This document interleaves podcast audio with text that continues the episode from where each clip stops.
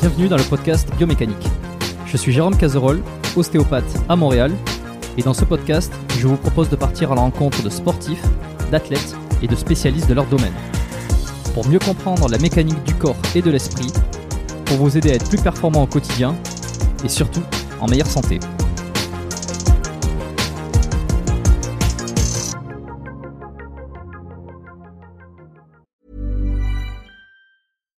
Sandra, and I'm just the professional your small business was looking for. But you didn't hire me because you didn't use LinkedIn jobs. LinkedIn has professionals you can't find anywhere else, including those who aren't actively looking for a new job but might be open to the perfect role, like me. In a given month, over 70% of LinkedIn users don't visit other leading job sites. So if you're not looking on LinkedIn, you'll miss out on great candidates like Sandra. Start hiring professionals like a professional. Post your free job on linkedin.com/spoken today. Avant de démarrer l'épisode, j'ai une nouvelle opportunité à vous présenter. Si vous vous demandez à quoi servent les étirements, comment les pratiquer, combien de temps, euh, à quel moment, et qu'en plus vous aimeriez bien gagner en souplesse et en mobilité, et même mieux récupérer après vos séances d'entraînement, eh bien écoutez bien ce qui suit. Aurélien Broussal-Derval, que vous connaissez sans doute, préparateur physique de sportifs de haut niveau depuis plus de 20 ans, il a d'ailleurs coaché euh, des athlètes internationaux et des champions olympiques, eh ben il a créé une formation en ligne spécifique sur les étirements. Et cette formation, elle s'adresse tout autant aux coachs qu'au grand public et aux personnes qui veulent mieux se comprendre, qui veulent euh, apprendre des choses sur leur corps, sur eux-mêmes, qui veulent améliorer leur santé et surtout qui veulent conserver leur capacité physique le plus longtemps possible. Car dans cette formation, on apprend plein de choses. On apprend comment intégrer les étirements dans vos échauffements pour gagner en performance, comment pratiquer les étirements pour gagner en souplesse, mais aussi comment utiliser les étirements pour mieux récupérer, car pour chaque cas, les manières de faire sont différentes. Et Aurélien vous explique tout dans la formation, et il donne même des protocoles et des exemples précis sur comment faire selon chaque objectif. Alors non seulement il s'appuie sur la science et les études pour vous expliquer les process, les effets, euh, mais il s'appuie aussi sur le terrain avec son énorme expérience. Et franchement, cette formation, c'est du pain béni. Elle récapitule tout et devinez quoi Si vous commandez la formation cette semaine, vous avez droit à une super réduction que je vous ai encore négociée. Et en plus, vous aurez droit en bonus à une formation supplémentaire. Mais vous savez quoi euh, Je vous dis pas laquelle c'est cette formation bonus. Je vous laisse découvrir ça euh, tout seul. Pour ça, vous cliquez sur le dernier lien qui se trouve en description de l'épisode, de n'importe quel épisode d'ailleurs du podcast, ou en tapant dans votre barre de recherche biomécaniquepodcast.com slash étirement avec un S. Et il n'y a pas besoin de code à rentrer, euh, il vous suffit uniquement de vous rendre sur la page, de passer commande, le tarif de réduction est déjà appliqué et vous débloquerez automatiquement la formation bonus. Par contre, je répète, ne traînez pas, la promotion dure jusqu'au 9 juin, c'est-à-dire jusqu'à ce dimanche à 23h59 pour être précis. C'est sur le dernier lien en description ou sur biomécaniquepodcast.com slash étirement avec un S. Passez à l'action, envoyez-moi un petit message pour me dire ce que vous en avez pensé. Et maintenant, placez l'épisode. Voilà, donc euh, bon, ben, on est parti. Alors bon, on a, on a le temps de se chauffer un petit peu, hein, de discuter euh, de, de trucs pro. J'ai fait, j'ai fait, t'as vu le, j'ai fait exprès de vouloir discuter de, de tous les, les trucs un petit peu professionnels, euh, euh, le- les dessous un petit peu, sans lancer l'enregistrement, parce que je pense pas que ça intéresse du monde. Mais euh, comme ça, ça a permis de que tu répondes à mes petites questions, donc euh, je te remercie pour ça. Euh, Fitness Miss, bonjour, donc bienvenue sur le podcast Théo, de ton vrai prénom. Ouais, bah merci pour ta pour ta nouvelle invitation. Mm.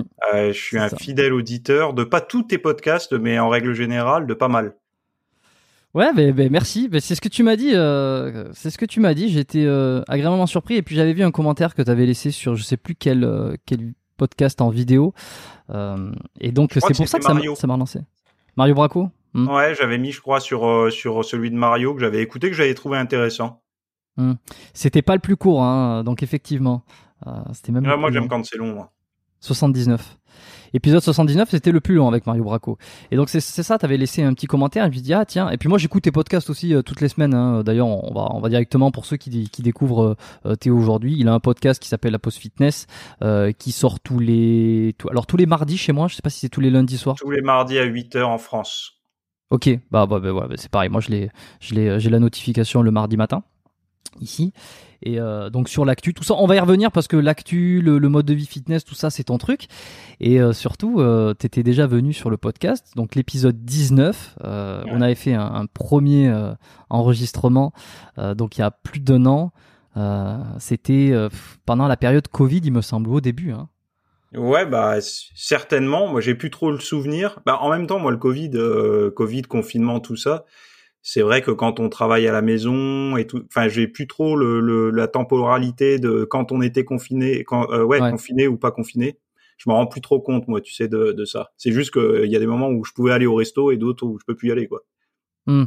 Mais ça a pas trop changé euh, ton ton style de vie, justement. on, va, y revenir sur ça. Bah, bah, c'est vrai que pour beaucoup, ça l'a changé au niveau du sport et tout ça. Mais moi, j'avais déjà pris la décision depuis plus d'un an de m'entraîner à la maison. Mm-hmm. Après dix ans de salle, euh, j'avais déjà dû en parler, mais depuis dix, enfin, ça faisait dix ans que je m'entraînais en salle, même un peu plus. Et je m'étais lancé le défi. Euh, c'est pour moi, c'était une petite compétition euh, personnelle de me dire bon bah au lieu de lire à droite à gauche, c'est moins bien, c'est mieux, machin. Je me suis dit je vais faire mon propre test et de voir un petit peu si le physique peut continuer à progresser ou ne pas régresser, ou même, enfin, on verra en fait. Et mmh. euh, finalement, bah, tu vois, j'y suis toujours et ça me convient très bien. Et d'ailleurs, oh, ben, on... avec le confinement, quoi. On, avait discuté un peu de ça. Alors épisode 19, ceux qui euh, ceux qui sont arrivés récemment sur ce podcast, hein, je, dis bonjour à tous les auditeurs euh, que j'ai ignorés euh, jusqu'à présent.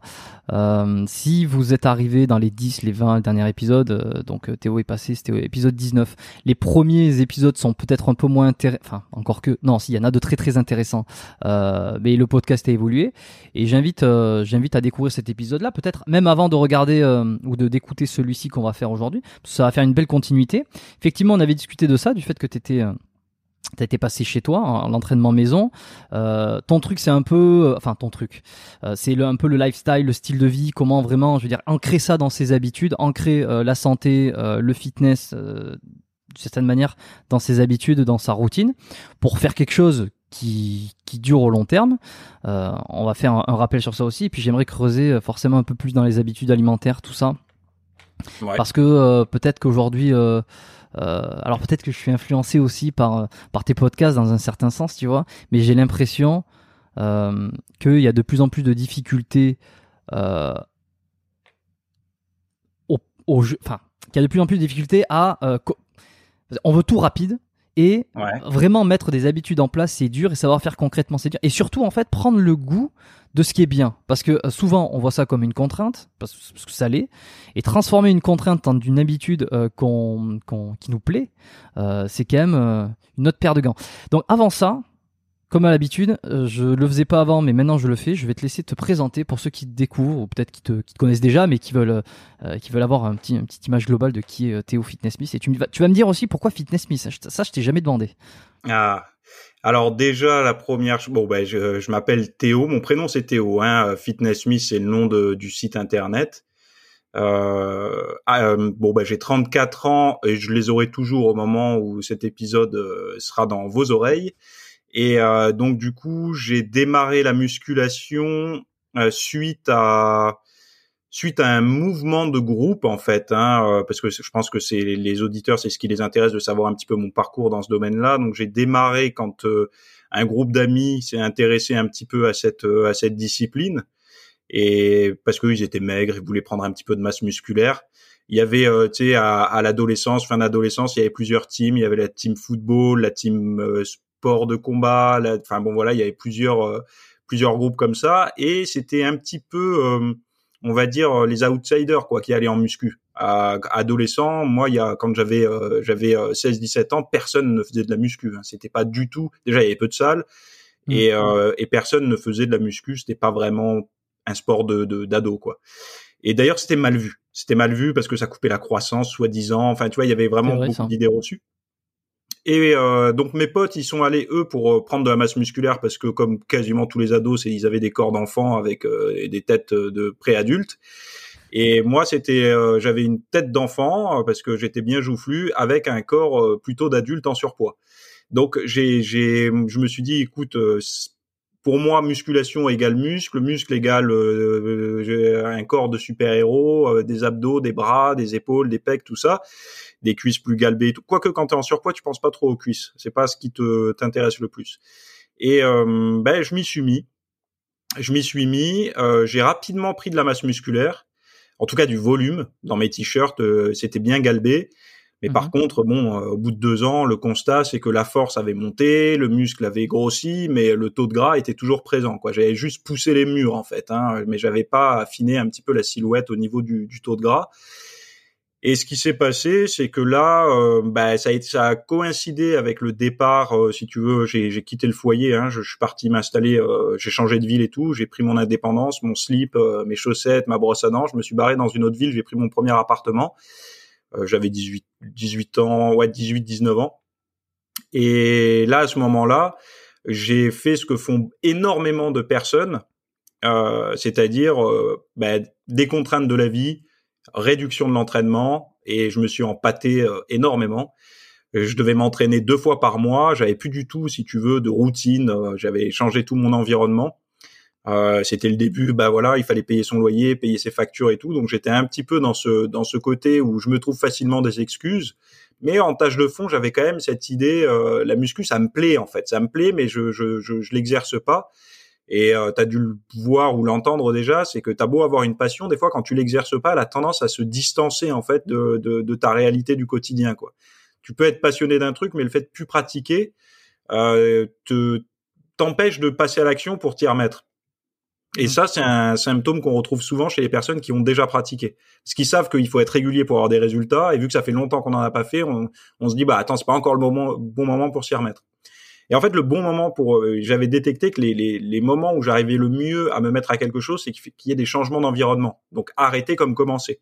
Donc j'ai déménagé, j'ai changé d'environnement, changé de travail. Et là, à partir de ce moment-là, j'ai dit, OK, maintenant je m'y mets sérieux à, à m'entraîner comme avant, c'est-à-dire quasiment tous les jours.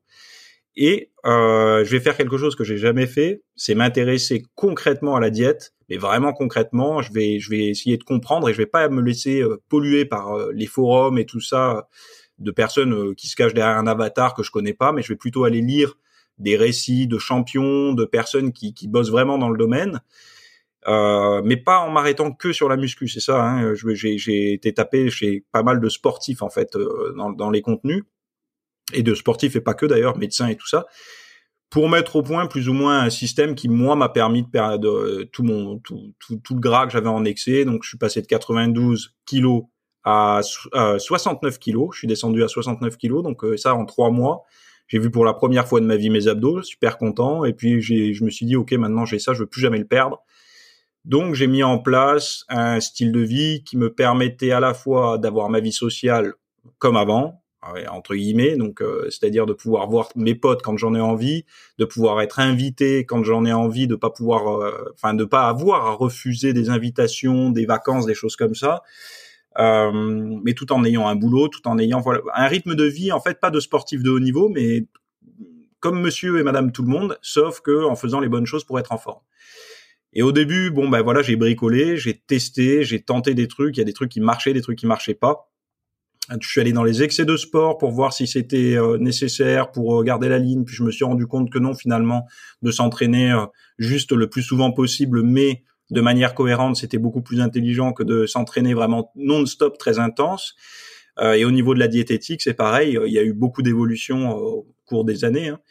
Et, ce qui s'est passé, c'est que bah, de fil en aiguille, les connaissances, forcément, hein, du matin au soir, c'était je dès que j'avais du temps libre, c'était pour me former sur ce sujet. Je savais déjà que mon but, c'était d'aider les gens qui étaient dans ma situation initiale à réussir à se transformer, à, à voir un petit peu plus loin que un régime, c'est forcément tu perds vite, mais après tu reprends plus. Euh, à quoi bon faire du sport? À quoi bon se faire mal? De toute façon, on finit tous vieux avec des muscles qui pendent. Enfin, tous ces trucs-là, en fait, qui sont plus ou moins que des excuses déguisées. Hein. Euh, je, je voulais expliquer aux gens que la vie pouvait être plus cool même en faisant des efforts, et que dans tous les cas, à tout point de vue, si on est rationnel, être en forme, c'est bon. Et enfin, il y a, y a aucun obstacle, si tu veux, euh, à être en forme. Les seuls obstacles sont les excuses, mais il y a, enfin, je veux dire, pour la santé, c'est positif. Pour l'image que tu renvoies à ton entourage, c'est positif. Euh, quand tu as des enfants, ben, pour les accompagner dans leurs activités physiques, quand ils auront l'âge d'en faire, ben, c'est quand même positif quand tu seras vieux, ben on sait que d'avoir une masse musculaire plus importante euh, et une ossature qui a été plus euh, entre guillemets maltraitée par, euh, enfin correctement maltraitée par des entraînements, c'est quand même bien. Donc, si tu veux, il n'y a pas. Et puis après, je te parle même pas au niveau métabolique, euh, la résistance à l'insuline et tout qui diminue. Si, enfin, tu t'augmentes plutôt ton ta sensibilité à l'insuline quand tu es sportif, etc. Donc, si tu veux, ça cochait tellement de cases que les, ces excuses-là des, des, personnes en fait qui me renvoyaient leur euh, leur échec en pleine poire. Hein, c'est tout simplement ce qu'ils font quand ils me disent à quoi bon de faire ces efforts-là.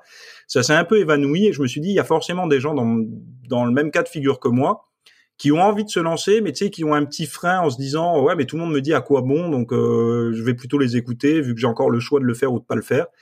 Et moi, je viens faire le discours opposé en fait. Il leur expliquer que le faire, c'est pas dramatique, que leur vie, elle va pas changer. Il y en a beaucoup, tu sais, qui me disaient même, euh, ouais, mais moi, j'ai connu quelqu'un qui euh, qui faisait de la musculation, sa femme s'est barrée. Hein.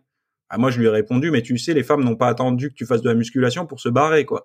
Tu vois, c'est, je veux dire, euh, les divorces existent avec, sans muscu, euh, c'est, c'est, enfin, mais bon, ça me fait toujours sourire, en fait, tu vois, les excuses que les gens sont capables de trouver par rapport à ça. Hum. Et, euh, et donc, bah, de fil en aiguille, mes connaissances, bah, quand, quand t'es passionné, quand tu es vraiment passionné de quelque chose, euh, moi je, je, lisais un bouquin, j'étais capable de retenir enfin plein de trucs. C'était même j'hallucinais si tu veux parce que j'avais un niveau scolaire avant, sauf en biologie qui était assez euh, élevé, mais sinon tout le reste j'étais nul quoi. Dès que ça m'intéressait pas, enfin j'étais pas pas bon du tout. Et là je mmh. me suis j'ai découvert quelque chose, c'est dès qu'il y a un, un côté euh, passion donc émotion, euh, j'apprenais très très vite. Et vu que je passais beaucoup d'heures par jour euh, enfin quasiment tout mon temps libre, il y avait pas, bon déjà il y avait pas Netflix, mais euh, je regardais pas de films ni rien. Tout ce que je faisais, c'était consulter du contenu là-dessus, de lire, de lire, de m'informer et tout ça. Et j'ai décidé après quelques quelques temps à me former d'ouvrir un site où je partageais en fait, je je crée un je sais pas un backup en fait de mes connaissances sur un blog. Donc euh, à chaque fois, je partageais, euh, voilà, j'ai testé ça, ça a marché, ou depuis tant de temps je fais ça, ça marche bien pour moi, alors que visiblement tout le monde dit le contraire. Enfin, plein de petits trucs comme ça. Et en France, c'est vrai que des blogs qui parlaient d'une personne étaient assez rares, voire inexistants dans le monde de la musculation. Il y avait pas mal de sites de musculation. Euh, Super Physique, je crois que tu as reçu euh, Rudy. il y avait All Musculation. Ouais, bah voilà. Ah, oui. Fait, euh, non, Jean, Jean dans la musculation, euh, je l'ai pas encore reçu. Euh, mais, non, mais je veux dire, ah, tu l'as pas reçu, mais ça existait oui, déjà. Il était, il était là à l'époque. démarré. Hmm. Et il y avait aussi un site qui qui, qui s'appelait Planète Muscle, enfin qui était plutôt un forum. Donc il y avait beaucoup de discussions, si tu veux, mais après de de suivre une personne, tu sais, un peu à l'américaine, euh, où le gars, il a son propre blog, il raconte un peu son son expérience hein, par rapport à sa transformation, son chemin, ses ses, euh, ses erreurs et tout. Il y en avait pas, et moi, j'étais assez euh, gourmand de ce genre de contenu, on va dire anglo-saxon, et en France, il y en avait pas, donc je me suis dit, écoute, je vais essayer de partager ça. On verra bien si ça intéresse des personnes, puisque dans mon quotidien, quand je vais en salle de sport, j'ai tous les jours des questions. Enfin, quand j'y allais, j'avais tout le temps des questions comment t'as fait? Euh, Je me rappelle de toi, t'étais en surpoids, comment t'as fait? Enfin, et je me suis dit si ça les aide et si ça les intéresse, ça peut aussi intéresser d'autres personnes. Donc je me suis mis à écrire, à écrire, à écrire, puis euh, à faire des vidéos. J'avais pas du tout, si tu veux, de friction à me mettre devant une caméra, me filmer. Enfin, je veux dire, pourtant je suis pas quelqu'un, je suis plutôt introverti, si tu veux, mais euh, ça me dérangeait pas en fait, parce que quand tu es dans ta passion, tu as l'impression que tu vas parler qu'à des gens de, de, de, ta passion, alors que c'est pas vraiment le cas. Finalement, tu as des touristes qui débarquent sur une chaîne juste mm. pour regarder. Mais j'avais j'avais pas du tout de friction à faire tout ce genre de contenu. Mais je pense aussi que quand on a bon allez, je vais je vais euh, sortir un peu du côté modeste, mais quand tu commences à avoir des connaissances, tu es beaucoup plus à l'aise en fait à en parler. Et donc du coup, euh, pour moi, c'était plus une conversation entre potes, entre quelques passionnés qui regardaient les vidéos, quoi. Bon bah de fil en aiguille, euh, ça a bien marché. J'ai eu des personnes qui ont de plus en plus lu, qui m'ont de plus en plus posé des questions. Et à partir d'un moment, j'ai commencé un peu à monétiser mon temps, hein, tout simplement. L'information que je vendais, je la, je la, que je, oui, que je vendais, bah, c'était euh, ce qui me permettait de, de, de, de, commencer à en vivre tout doucement. Et, et puis de fil en aiguille, bah, je me suis dit, euh, c'est le, c'est le moment où jamais. Euh, il faut pas que je le regrette à 50 ans. C'est une passion. Il faut que je, je me lance à fond pour vraiment tout donner parce que je sentais que quand j'étais encore salarié, si tu veux, j'avais comme une bride en fait. J'osais pas vraiment aller à fond. Et puis moi, je suis partisan du, du, de ne pas avoir trop de plan B dans la vie. Et à partir du moment où tu as un plan B, la problématique. Alors c'est bien au début, mais ça t'empêche, si tu veux, de, de, de, vraiment tout donner quoi. L'idée d'avoir euh, de, d'avoir que qu'un seul que ton travail, que ta passion comme euh, comme travail, euh, il y a la, la, la, je vais dire la, la, bonne source de stress, la saine source de stress qui te permet vraiment d'aller euh, chercher de l'énergie quand il en manque un petit peu et tout. Et donc aujourd'hui, bah, j'en vis et j'en suis très content.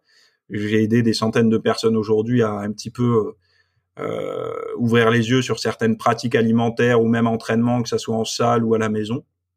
Et puis, euh, et puis, regarde, j'ai la chance que tu m'invites aujourd'hui. C'est quand même assez, euh, assez agréable d'être invité par, euh, par des gens sur des, sur des émissions, quoi. Mmh. C'est marrant que tu dis ça parce que moi j'ai plutôt l'impression d'avoir la chance de te recevoir parce que je te connais depuis euh, bah, j'avais découvert ton contenu avant que je lance ce podcast et donc euh, de te revoir une deuxième fois sur le podcast, j'ai plutôt l'impression de me dire bah, j'ai bien fait de me lancer parce que c'est moi qui ai de la chance de, pouvoir avoir des discussions comme ça euh, et de recevoir des invités de, de cette de cette trope entre guillemets. bon, T'as travaillé le storytelling, hein parce que euh, tu vois, je t'ai pas interrompu parce que c'était, euh, ça retraçait vraiment tout ton parcours, c'était, c'était top, tu vois. En général, quand j'ai, alors, je me suis noté des trucs, évidemment, je voulais pas t'interrompre parce que euh, je voulais pas couper euh, toute ton histoire, parce qu'au moins, euh, on, voit un petit peu d'où tu viens, où c'est que t'es passé, et puis ce que tu proposes aujourd'hui. Mais néanmoins, il y a plein de petites choses sur lesquelles j'ai envie de revenir. déjà, la première chose, alors, petite question comme ça, muscu, parce que tu, as parlé à un moment donné de euh, des clichés ou disons des, euh, des faux, euh, des, comment on appelle ça, des, conneries qu'on pouvait entendre il y a quelques années, comme quoi la musculation empêchait la croissance. Qu'est-ce que tu en penses aujourd'hui de ça? Bah après, moi, si tu veux, par rapport à ça, il y a, y a, on a eu avec l'engouement, si tu veux, de, de, la musculation, notamment en France, parce que on, a toujours plus de facilité à observer euh, euh, bah, les gens qui nous entourent. On a eu tellement d'exemples de personnes qui ont commencé jeunes et qui aujourd'hui, mmh. euh, bah voilà, on voit bien qu'ils ont ils ont pas arrêté leur croissance ou quoi que ce soit. Donc déjà, c'est une, enfin, l'observation déjà te donne une partie de la réponse. Moi, en étant en salle, j'ai vu des gars démarrer euh, super jeunes continuer à grandir, euh, à s'élargir, etc., euh, sans, sans aucun problème. Après, euh, c'est vrai que je crois que Michael Gundil en avait parlé un petit peu de justement, au contraire, de faire un petit peu de muscu. C'était plutôt bon pour ton patrimoine entre guillemets génétique futur. Et, et là où je le rejoins, et j'en avais j'en avais parlé aussi, pas de cette façon, mais enfin, c'était plutôt l'idée de pas manger en fait quand tu es adolescent, de te mettre, de te carencer au niveau alimentaire, ça par contre c'est une connerie parce que là concrètement, voilà, de pas donner les matériaux, le, enfin tous les matériaux mm. nécessaires à ta construction, c'est du temps gâché en fait. Et c'est là où justement une de mes erreurs passées de ne pas avoir fait de diète quand j'ai démarré a été une bonne chose. C'est-à-dire de pas faire, moi quand il y a un ado qui vient me voir et qui me dit je veux faire une sèche pour être euh, super sec, c'est pas le moment en fait privilégie plutôt à être super actif, fait du sport, euh, fait de la muscu si t'en as envie, euh, enfin mais mais mange en fait, mange sainement, mais mange, ne te mets pas en carence parce que c'est ça justement qui pourrait. Euh, on a tous, par contre, en tête, tu vois, par exemple, l'image d'une. Alors souvent c'est les femmes, mais les les, les ados, les, les, les adolescentes euh, qui font de la gym ou tu sais un sport à catégorie de poids un petit peu où elles doivent avoir soit la ligne, soit un poids de corps faible pour être performantes. Souvent à l'âge adulte, tu les retrouves, c'est des c'est des nanas qui, qui gardent cette structure un peu de fillette si tu veux. Euh, on voit bien que leur poitrine s'est pas beaucoup développée, que leurs hanches ne se sont pas beaucoup développées, etc. Et donc on voit bien que là, euh, c'est pas forcément l'excès de sport, c'est parce que derrière, souvent, il y avait une personne qui leur disait euh, oulala, là, là, là, il faut que tu manges moins parce que tu rentres plus dans ton body ou des choses comme ça. Donc c'est là en fait où on a beaucoup diabolisé le coach en muscu. On ferait mieux de regarder un petit peu ce que recommande parfois le papa ou la maman euh, à l'ado euh, qu'il met au régime. Moi, tu vois, il y a rien de pire qu'un ado ou un ou un gosse euh, qui peut pas bouffer à sa faim, quoi. Tu vois, ça, ça... Alors, d'un côté, ça m'énerve quand on leur donne les mauvaises choses, mais en même temps, quand euh, quelqu'un a faim, un, enfant a envie de se resservir parce qu'il a faim, mais vraiment faim, qu'on lui dise non, c'est bon, t'as assez mangé, ça, ça m'horripile, tu vois. Ça me, je me dis non, non, il a, il a des besoins à ce moment-là où, enfin, il faut qu'il, faut qu'il, faut qu'il mange, tout simplement, quoi. Mais alors, comment t'as fait, toi euh, Parce que je sais que tu, tu le mentionnes. Euh, régulièrement en fait que tu étais un peu en surpoids et que justement tu as, totalement changé euh, et que maintenant c'est plus du tout une contrainte de manger sainement. Mais comment t'as fait à cette époque-là pour monter à plus de 90 kilos euh, C'est En surpoids, mode d'emploi. Comment comment on fait? Le tuto pour être en surpoids, alors c'est assez simple. Hein. Euh, moi, j'ai j'aime j'aime manger déjà de base j'aime manger euh, je vais te donner mon tuto mon tuto de, de vie entre guillemets j'ai eu la grande grande grande chance d'être élevé par des parents modestes euh, en pleine nature donc je l'ai déjà évoqué dans pas mal de podcasts mais moi jusqu'à mes 7 ans euh, j'ai énormément de souvenirs. Hein. D'ailleurs, euh, j'en parle un peu autour de moi. Je me rends compte que les gens avant 7 ans, ils ont pas trop de souvenirs. Moi, j'ai vraiment beaucoup de souvenirs, mais des souvenirs très précis et tout. Moi, j'ai grandi, il y avait 80 hectares de forêt autour de chez moi. 80, pas pas 8, hein, 80 hectares. Donc les gens qui connaissent un peu euh, les ordres de grandeur, c'est immense en Sologne. Donc j'ai été nourri euh, par un potager, donc beaucoup de soupe en hiver, euh, de la viande, de la viande rouge uniquement quand mon oncle venait nous voir parce qu'il gagnait un peu mieux sa vie que mes parents, donc il achetait un rose beef chez le boucher. Sinon du poulet quand on allait faire le marché le, dimanche. Euh, mais globalement, on était nourri avec beaucoup de végétaux, quelques féculents. Euh, les goûters, c'était du chocolat noir et du pain blanc. Il n'y avait pas, si tu veux, toute l'alimentation qu'aurait dû recevoir ma génération étant enfant. Et donc, du coup, j'ai eu une forme de frustration, je pense, quand j'étais enfant, de ne pas avoir comme les autres des gâteaux, des choses comme ça. Et ce qui s'est passé à l'adolescence, c'est que moi, j'ai commencé à travailler très jeune. Donc, euh, j'ai même eu une dérogation pour commencer à travailler en apprentissage, en, carrosserie automobile. Et donc, j'ai eu mon premier salaire. Et qu'est-ce qui se passe dans la tête de quelqu'un qui, a, qui est assez gourmand et qui n'a pas, qui n'avait pas le contrôle sur ce qu'il y avait dans son frigo et dans les placards? C'est que j'allais dans les dans les magasins euh, avec mes potes et puis j'achetais les sandwichs triangles, j'achetais un McDo, j'achetais des, des trucs comme ça. Et en fait, finalement, je compensais le manque de mon enfance, quoi, tout ce que je n'avais pas pu avoir. Je t'arrête 30 secondes sur ça. Comment, euh, comment, si tu étais dans cet environnement hyper sain au final, euh, avec une alimentation qu'on pourrait qualifier peut-être aujourd'hui comme je sais pas paléo ou en tout cas saine de, de, ce qu'il faudrait manger, végétal et, et de et, et, et d'agriculture biologique presque. Comment, euh, si tu es baigné là-dedans, la frustration, euh, elle est nourrie par quoi? Par euh, les médias, par les, camarades de, classe qui bouffent des saloperies et que toi t'as pas le droit? C'est d'où ça vient? Avec, Tu t'es obligé de comparer en fait. Et la comparaison provient d'où? En fait, c'est c'est un petit peu comme si tu te disais. mais attends, je comprends pas. Regarde cette personne, elle a des parents qui ont super bien réussi, elle a une super bonne éducation. Pourquoi elle va prendre de la cocaïne?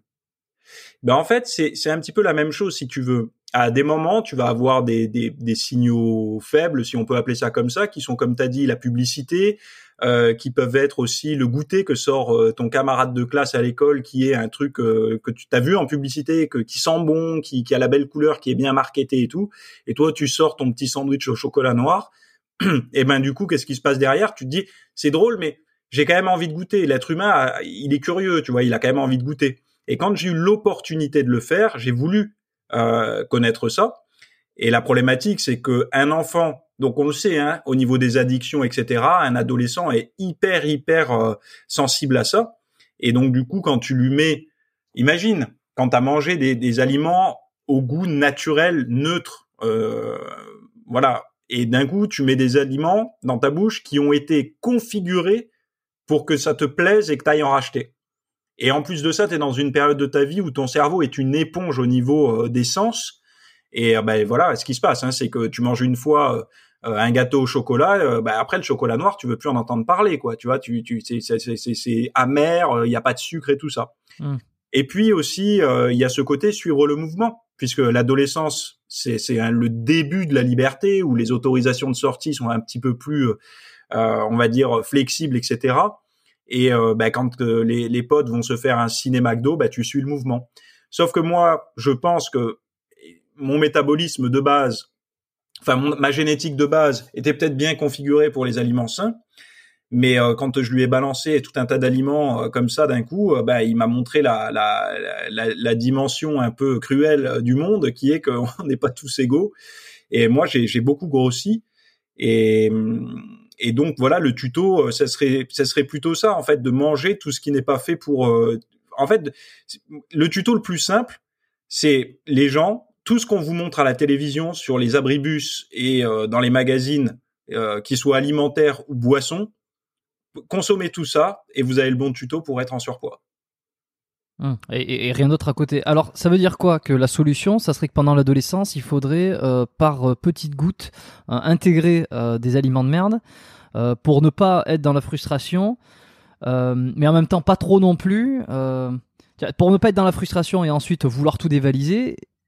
Parce que si, si on suit un petit peu ton schéma, c'est que le fait de ne pas y avoir eu accès, mais d'avoir été un petit peu exposé, ça a été la bombe à effet retardement. Donc il, faut, il faut il faut consommer un petit peu alors il faut consommer un peu de merde. Ben, moi, mon point de vue, si tu veux, bon après, euh, je peux pas en vouloir à mes parents. Ils ont fait avec les moyens du bord, euh, ils ont fait au mieux qu'ils ont pu avec les finances qu'ils avaient, etc.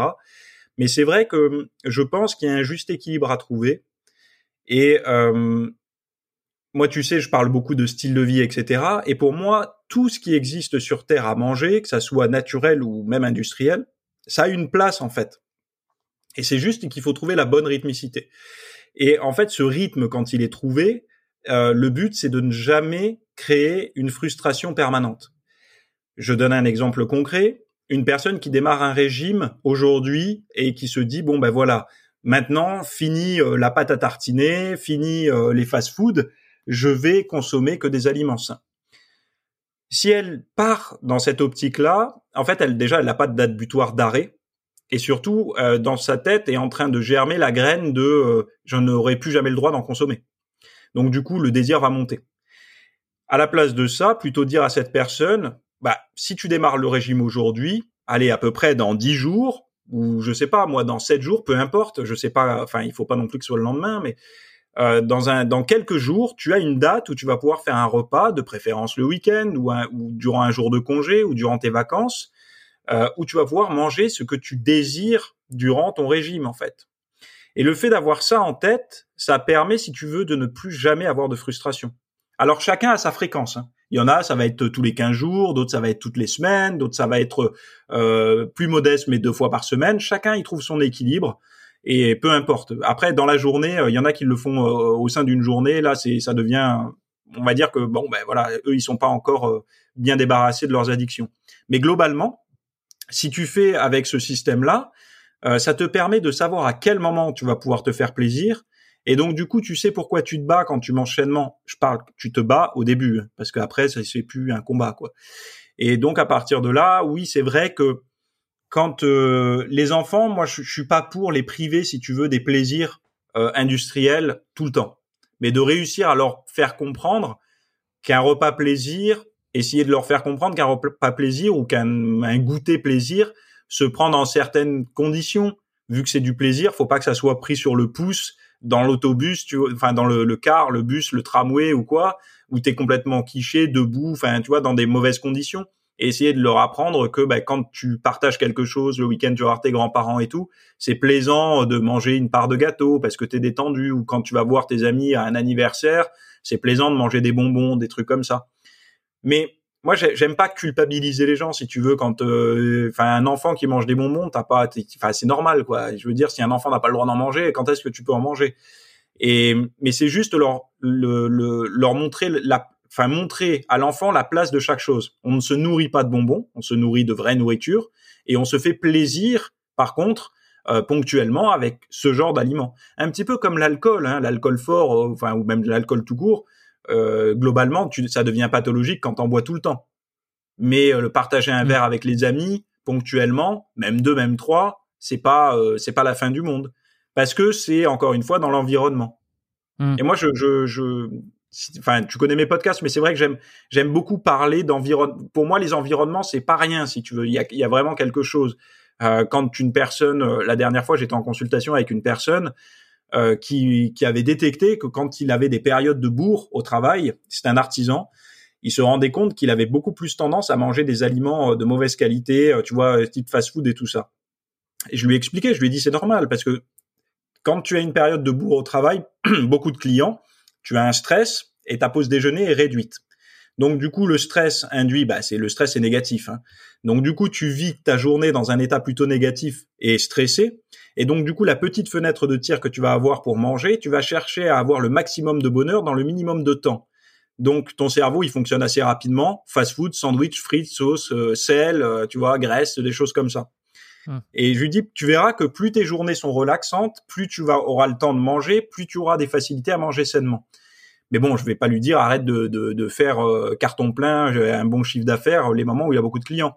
Donc je lui avais donné des astuces, je lui ai dit écoute, il y a des solutions, c'est de reproduire un peu ça en te faisant toi-même ton propre fast-food de version saine, tu vois, genre des wraps avec des aliments sains, des choses comme ça. Et c'est vrai qu'en utilisant ce concept-là, d'augmenter le plaisir à ses repas dans des courtes fenêtres de, temps là comme ça, avec des aliments sains, ça marchait un petit peu mieux. Alors ça marche pas à chaque fois, mais si tu peux éviter deux, trois fast-food dans la semaine quand tu es dans ce genre de configuration-là, c'est toujours ça de gagner. Est-ce que tu penses pas euh, que tu as pris ton indépendance euh, trop tôt, euh, dans le sens où ça t'a desservi à ce niveau-là? C'est tu n'as peut-être tu n'as pas eu peut-être assez de recul sur ça, et dès que tu as eu l'occasion, tu as plongé dedans, et cette occasion elle était trop tôt dans ton dans, dans ton dans ton développement. Alors, quand tu dis plonger trop tôt, c'est-à-dire par rapport à mes choix alimentaires quand j'étais ado? Ouais, ouais, ouais. Le fait que tu aies pris ton indépendance comme tu l'as dit, tu l'as pris assez tôt. Est-ce que ça, tu penses que ça t'a desservi parce que tu n'avais pas encore le recul de te dire, tiens, je vais craquer, enfin, je vais manger des trucs dont j'ai pas l'habitude de manger, mais euh, mais je sais que c'est pas bien, je sais que ça peut me faire du, prendre du poids, et en fait, t'as juste sombré dans le, enfin, pas sombré, mais un peu, t'as, as juste plongé dans le le, sucre et, sans forcément te faire un feedback parce que t'étais un peu trop jeune. mais à cette hein. époque-là, moi non, mais c'est une très bonne question. Euh, à cette époque-là, euh, si tu veux, j'avais aucune excuse. J'avais reçu une éducation assez stricte et assez correcte. Euh, bon, c'est à un moment donné où le foyer s'était un peu divisé chez moi, donc euh, du coup, enfin, je veux dire, j'aurais pas gagné plus à rester plus longtemps, si tu veux, au niveau éducation. Mais mais au niveau alimentation, j'avais reçu quand même, au niveau de l'alimentation saine en tout cas, j'avais reçu une éducation parfaite. Je savais cuisiner, euh, je savais, euh, enfin voilà, j'étais j'étais vraiment en capacité très très jeune de faire un repas euh, pour toute la famille sans problème, capable de faire une liste de courses, faire des courses et tout ça. Donc j'étais très très très compétent, on va dire, pour les tâches du quotidien. Enfin voilà, même tenir un foyer et tout, je, je, je me débrouillais très bien. Après, moi je pense que si j'avais pas eu ce, ce... déjà si j'avais pas eu ça, j'en serais pas ici aujourd'hui. Je pense que on a plutôt il nous arrive quelque chose d'assez fort dans la vie. Alors je veux pas faire des trucs philosophiques, mais c'est vrai que quand il t'arrive euh, des choses comme ça, où on va dire, où voilà, t'es en surpoids, euh, en fait tu, tu, tu sens que tu suis pas le, le, le, le, chemin normal, si tu veux. Que t'es un peu, pas le vilain petit canard, mais t'es celui qui galère un peu, quoi, à garder la ligne et tout ça. Euh, plutôt ça t'arrive, mieux c'est. Parce que du coup, il te, il te reste plus d'années après à avoir compris, à avoir changé, que, enfin voilà, quoi. Mais après, euh, non, à être resté plus longtemps, je pense pas que ça m'ait aidé. Au contraire, je pense que ça va justement accélérer. Et euh, quand j'en parle un petit peu autour de moi, maintenant j'ai 34 ans, c'est vrai que j'ai eu dans ma vie de salarié pas mal de collègues de travail, etc. On m'a toujours dit que j'étais très en avance en fait, si tu veux, euh, que bah, le fait d'être parti tôt, d'être d'être mis dans le dans le monde dans le monde du travail et tout assez assez tôt, ça a plutôt tendance à te faire basculer euh, dans le monde adulte. C'est vrai que mon adolescence a été plutôt raccourcie. J'ai dû switcher assez rapidement. Pour moi, à 18 ans, on n'est pas vraiment adulte. Hein. Euh, partir, prendre sa bagnole et son baluchon comme ça, euh, traverser la moitié de la France et puis et puis aller vivre dans une ville où tu connais quasiment personne. bon, de passer de niveau adolescent à directement ça, c'est vrai que c'est c'est c'est peut-être pas la voie la plus naturelle pour pour grandir. Mais mmh. par contre, euh, c'est rapide. C'est violent, c'est rapide et c'est formateur. C'est là où c'est intéressant ce que tu racontes. On va revenir après sur euh, sur ça. Là. J'ai l'impression que tu connais Stéphane Edouard. Je connais Stéphane Edouard, mais je le connaissais. Euh, j'en avais pas parlé dans le premier podcast? Non. Je sais plus si c'est avec toi que j'en ai parlé. Je sais que j'en ai parlé, euh, j'en ai touché deux mots à un moment donné, mais je pense pas parce qu'à l'époque, je ne suis pas sûr d'avoir découvert ça, de, de connaître sa chaîne. Je, je le connais, mais peut-être que tu as une question euh, par rapport à ça. Non, enfin, je le connais pas personnellement, hein, je connais son Oui, travail. Tu connais son contenu. Oui, mais parce que j'ai déjà entendu. Enfin, si tu veux, il y a des choses que j'ai déjà entendues qui m'ont dit tiens, tiens, tiens, ça. Alors, je dis pas que, euh, mais c'est des choses que j'ai déjà entendues chez lui. Enfin, c'est des façons. Alors, tu sais, ça se ça se recoupe vite après euh, les contenus parce que tu euh, tu dis ah tiens, il y a des des influences ou la façon de penser. Tu dis tiens, ça m'étonnerait pas qu'ils connaissent euh, Stéphane Edwards sur certaines choses, notamment, je pense à. Bon, je pense à un truc précis. On reviendra après sur ça parce que c'est pas là où je voulais en venir de suite. J'ai juste Ouais. rebondi. Euh, non, là où je voulais en venir, c'est euh, c'est intéressant ce que tu racontes quand tu dis que tu as eu une bonne éducation euh, finalement dans ta jeunesse sur le comment manger, comment bien se nourrir, comment cuisiner, euh, et qu'en et qu'en fait euh, derrière, euh, lorsque tu as pris ton indépendance, ça t'a pas ça t'a pas suivi de suite. Ça t'a pas poursuivi. Peut-être que ça t'a servi ensuite quand tu as voulu refaire des rechanger ton alimentation, mais euh, ça t'a pas permis de pas prendre du poids. Et ça me fait penser à quelqu'un que je connaissais justement, qui était qui a été un peu dans cette configuration-là, qui a toute son enfance été dans une partie un peu campagne, on va dire, euh, avec euh, une, une euh, éducation assez stricte, notamment sur l'alimentation, bio, pas le droit de, de junk food à la maison, pas le droit de ramener de l'alimentation industrielle, des pizzas, des trucs à la con, etc. Même entre amis, c'est non, non, si vous avez des amis qui viennent, on fait quand même à manger correctement, les produits du jardin, etc., etc. Et et ben, eh ben, je reconnais un peu dans ce parcours-là parce que euh, lui aussi, quand à un moment donné, il a pris un peu son indépendance et que euh, il a eu un peu, tu sais, la fameuse crise d'ado où à un moment donné, non, maman, c'est bon, je mange où je veux. Mhm. Il s'est complètement lâché et c'était le premier à vouloir se bouffer McDo. C'est le premier à proposer des barbecues avec des saloperies, euh, à se mettre à fumer de la cigarette d'ailleurs. Euh, je crois qu'il a toujours pas arrêté. Et et c'est drôle parce que c'est un peu comme si l'éducation en elle-même n'a pas vraiment de sens. Enfin, n'est pas utile à, à 100% s'il n'y a pas euh, une vraie prise conscience du bénéfice de ce que c'est que de manger bien. Parce que quand tu es adolescent, tu ne vois pas de bénéfice à manger bio. Tu sais, tu, t'as rien à foutre. Tu vois tout le monde, tu vois ce que je veux dire? Si euh, et c'est une fois que tu bouffes de la merde et que tu commences à avoir peut-être des problèmes intestinaux ou j'en sais rien ou certaines intolérances et d'une prise de poids que, que, que à 30 ans peut-être ou 25 30 tu dis ah en fait je comprends pourquoi c'était. C'était pour ma santé. C'était pour être en forme physiquement et mentalement. Euh, mais maintenant euh, maintenant je le vois. Mais à l'époque je le voyais pas. Et est-ce que c'est pas ça le vrai truc? C'est en fait de pas se rendre compte du bénéfice que c'est à cet âge-là Ouais, bah déjà, euh, moi personnellement, tu vois, enfin, je vais être honnête, hein, quand t'es ado, euh, qu'est-ce qui t'intéresse à part euh, être avec tes potes et essayer d'avoir le maximum de nanas? Enfin, moi, je suis euh, cohérent avec, euh, enfin, je pense être cohérent avec la, enfin, tous les adolescents mecs. En tout cas, ils vont se reconnaître là-dedans. Euh, quand t'es ado, t'as envie de quoi? De, de ce qui va plaire aux femmes, enfin aux filles, et euh, et de et d'être avec euh, tes potes, quoi, de d'être invité dans les soirées, euh, de pas être laissé de côté euh, le samedi soir, le vendredi soir, et, etc. Euh, si tu veux, d'avoir été euh, un peu en surpoids adolescent, ne me freinait pas de ce côté-là.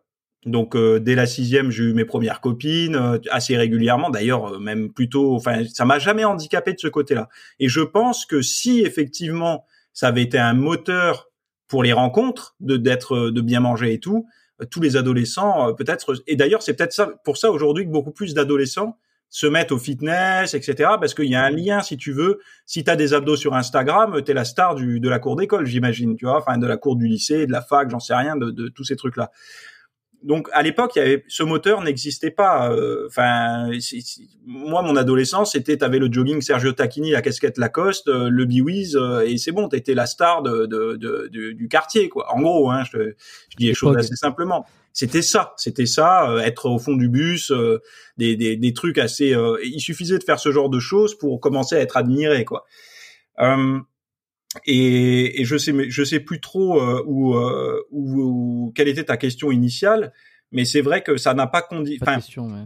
il n'y a pas de sens à bien. Enfin, par rapport à ma génération, il n'y avait pas de sens fort à manger sainement. Ce qui a, ce qui a, ce qui s'est modifié quand tu arrives à l'âge adulte, parce qu'arriver à l'âge adulte et surtout en début de, de- enfin moi je l'ai vérifié, hein, j'ai pu le vérifier concrètement vu que j'ai perdu du poids rapidement et que j'étais célibataire, je me suis rendu compte d'une chose, c'est qu'il y avait mon potentiel de séduction en surpoids et il y a eu mon potentiel de séduction trois mois après avec des abdos apparents, un visage plus fin et tout ça. Je n'avais pas changé de statut au niveau, enfin, j'avais pas un meilleur patrimoine, j'avais pas un meilleur salaire, ni, enfin, j'avais rien, pas plus de pouvoir que dalle. Donc uniquement physiquement, j'ai eu beaucoup plus d'opportunités. Donc si tu veux, quand tu es jeune adulte et qui plus est un homme, euh, tu as ce, ce, ce, pouvoir de séduction, alors qui est, euh, je pense, enfin, c'est limité dans le temps. Je pense pas que que ça dure. Euh, si quelqu'un le fait à 60, je pense pas que ça ait le même impact. Mais quand tu as 20 ans, 20 entre 20 et 25 ans, euh, moi c'était assez impressionnant. l'écart qu'il y avait. Alors quand je dis assez impressionnant pour les auditeurs, ça veut pas dire que à tous les coins de rue je me faisais aborder, pas du tout. Hein. Je suis un mec normal et tout ça. Mais il faut le mettre en parallèle au, à ce que j'étais avant en fait. Avant, j'étais le pote. Avant, j'étais le pote euh, qui, enfin voilà, et d'un coup, je suis devenu potentiellement un gars plus intéressant. on va chercher un peu à creuser quoi. Enfin, quand je sortais, euh, je sais même pas si on dit boîte, discothèque ou quoi aujourd'hui. Enfin, je sais même pas si on a le droit d'y aller avec les, les, les, confinements et tout, enfin tous ces trucs-là. Mais bon, bref, quand j'y allais, euh, je me rendais compte que ben, je me faisais aborder, je me faisais regarder, et c'était tout nouveau ça pour moi. Donc si tu veux, c'est là où je me suis dit, euh, je suis la même personne à l'intérieur, mais euh, plus à l'extérieur. Et la seule variable qui a changé, c'est mon, c'est mon reflet dans le miroir. Et pourtant, aux yeux des femmes, euh, ça a changé totalement la donne. Donc, en fait, on le moteur était fort. Le moteur était fort quand tu quand entre 20 et 25 ans. ça m'encourageait, si tu veux, à, à tenir la distance, quoi. On en revient toujours au même truc finalement, euh, c'est que le départ de tout euh, est une, est une motivation externe. Euh, c'est que, enfin, faut vraiment, comme tu dis, il faut, un moteur de fort. qui, qui, qui, à 20 ans peut-être, met en place des habitudes alimentaires saines et du sport et style de vie, on appelle ça comme on veut, uniquement pour parce que je veux être en bonne santé. C'est mais même moi, mais même moi, mais même moi. Et encore aujourd'hui, j'ai 31 ans. Donc, euh, euh, je le fais. Je sais qu'il y a cette toile de fond qui va être le, la longévité et la santé. Mais euh, en premier plan. latéral à cet âge-là. Eh oui, mais, dans ce cas-là, dans ce cas-là, c'est ça quoi. C'est que tout est tout est régi par les par le par le l'image de soi, la relation, la relation aux autres quoi. Bah, moi, je lis pas mal de philosophie, euh, de, de, de, de, vieux bouquins, des fois des auteurs euh, connus, d'autres pas trop connus et tout ça. Et euh, finalement, c'est des belles phrases, et, mais c'est toujours pour parler de, des choses les plus simples. Hein. Hommes, femmes, réussite, pouvoir, des choses en fait... en fait, tous les trucs que tout le monde met sous le tapis parce que c'est immoral d'en parler ou politiquement incorrect, etc Sauf que si tu regardes, tu prends truc par truc, comme tous ces trucs immoraux, tu les prends un par un, et eh ben c'est toujours euh, quasiment tous des puissants moteurs de, motivation, de passage à l'action, etc. Quoi. Hum. Et euh, c'est vrai. Et c'est vrai que certaines personnes en parlent, d'autres n'en parlent pas. Enfin, et moi j'ai eu plutôt tendance à écouter les gens qui parlaient de ce genre de choses, quoi qui, euh, qui levait le tapis et qui sortait les choses et qui les, qui les expliquait, qui les détaillait, etc. Tu as parlé tout à l'heure de Stéphane Edouard. Euh, mhm. je pense que en France, même s'il est critiqué, etc., par beaucoup de personnes, il a quand même fait un travail assez conséquent sur les relations hommes-femmes. Euh, Frédéric Delavier, qu'on le veuille ou non, même s'il a sa chaîne YouTube aujourd'hui qui est un petit peu, on va dire, euh, sur divers sujets, etc., euh, il a quand même fait un travail assez conséquent sur la morphologie, sur l'évolution et tout ça. Et si tu regardes bien, finalement, euh, tous ces gens-là se recoupent. Euh, je crois qu'ils se connaissent, les deux, Delavier et Edouard, ils doivent se connaître. Ouais, ouais, ils se connaissent. toi, tu connais les deux. Moi, je connais les deux. Donc en fait, on, on, tisse, en fait, on a tous plus ou moins. Quand tu commences à en suivre un, tu as de fortes chances de connaître les autres, quoi. Et c'est vrai que moi, j'ai eu tendance à me tourner vers ce genre de contenu. Et ce genre de contenu, la problématique, c'est un peu comme euh, le piège à loup, quoi. Quand t'as mis le pied dedans, ça t'ouvre un peu les yeux sur une facette euh, des choses que enfin, tu les aurais pas vues sous cet angle-là. Et c'est ce que je dis souvent dans le monde du fitness, c'est un peu la même chose. Je leur dis, moi, si vous venez sur mon site, la seule contre-indication, euh, c'est si vous n'êtes pas prêt à accepter certaines vérités qui peuvent être la, la longueur, la, la, enfin voilà, la, la, ténacité, la volonté et tout ça. Parce qu'à partir du moment où vous allez le savoir, ça sera en tâche de fond dans votre tête et vous pourrez plus être dans le déni, quoi. Et, moi, je, suis assez friand de ce genre d'informations parce que je pense, enfin moi personnellement, c'est ce qui m'aide. J'ai toujours aimé les choses un peu négatives, mais qui donnent des pistes de solutions. Dire voilà, euh, tu veux te lancer là-dedans, mais ça va vraiment être galère. Mais il y en a qui y arrivent, et ceux qui y arrivent en général, ils y passent par cette étape difficile. Et je préfère ça plutôt que de dire, euh, plutôt que de dire ou d'écouter les gens qui disent tout le monde peut y arriver. Euh, tout est dans la tête, la beauté est intérieure, euh, c'est pas pour l'argent, des choses comme ça. C'était. Euh, euh que voilà. Tu vois, c'est un petit peu comme le surpoids. le surpoids, on a, c'est, c'est soit t'as envie de te mettre, t'y mettre tard, et donc du coup t'auras perdu beaucoup d'années de ta vie à pas profiter de ton corps. Et c'est un petit peu la même chose dans tous les domaines. Tu vois, c'est, c'est, est-ce que t'as envie de savoir les choses tard et de vivre dans le déni longtemps, ou de les savoir tôt, de prendre une gifle tôt et euh, du coup d'avoir euh, tout le temps de te construire un peu plus solide tout le reste de ta vie, quoi. Ce qui n'empêchera pas les, les, embûches.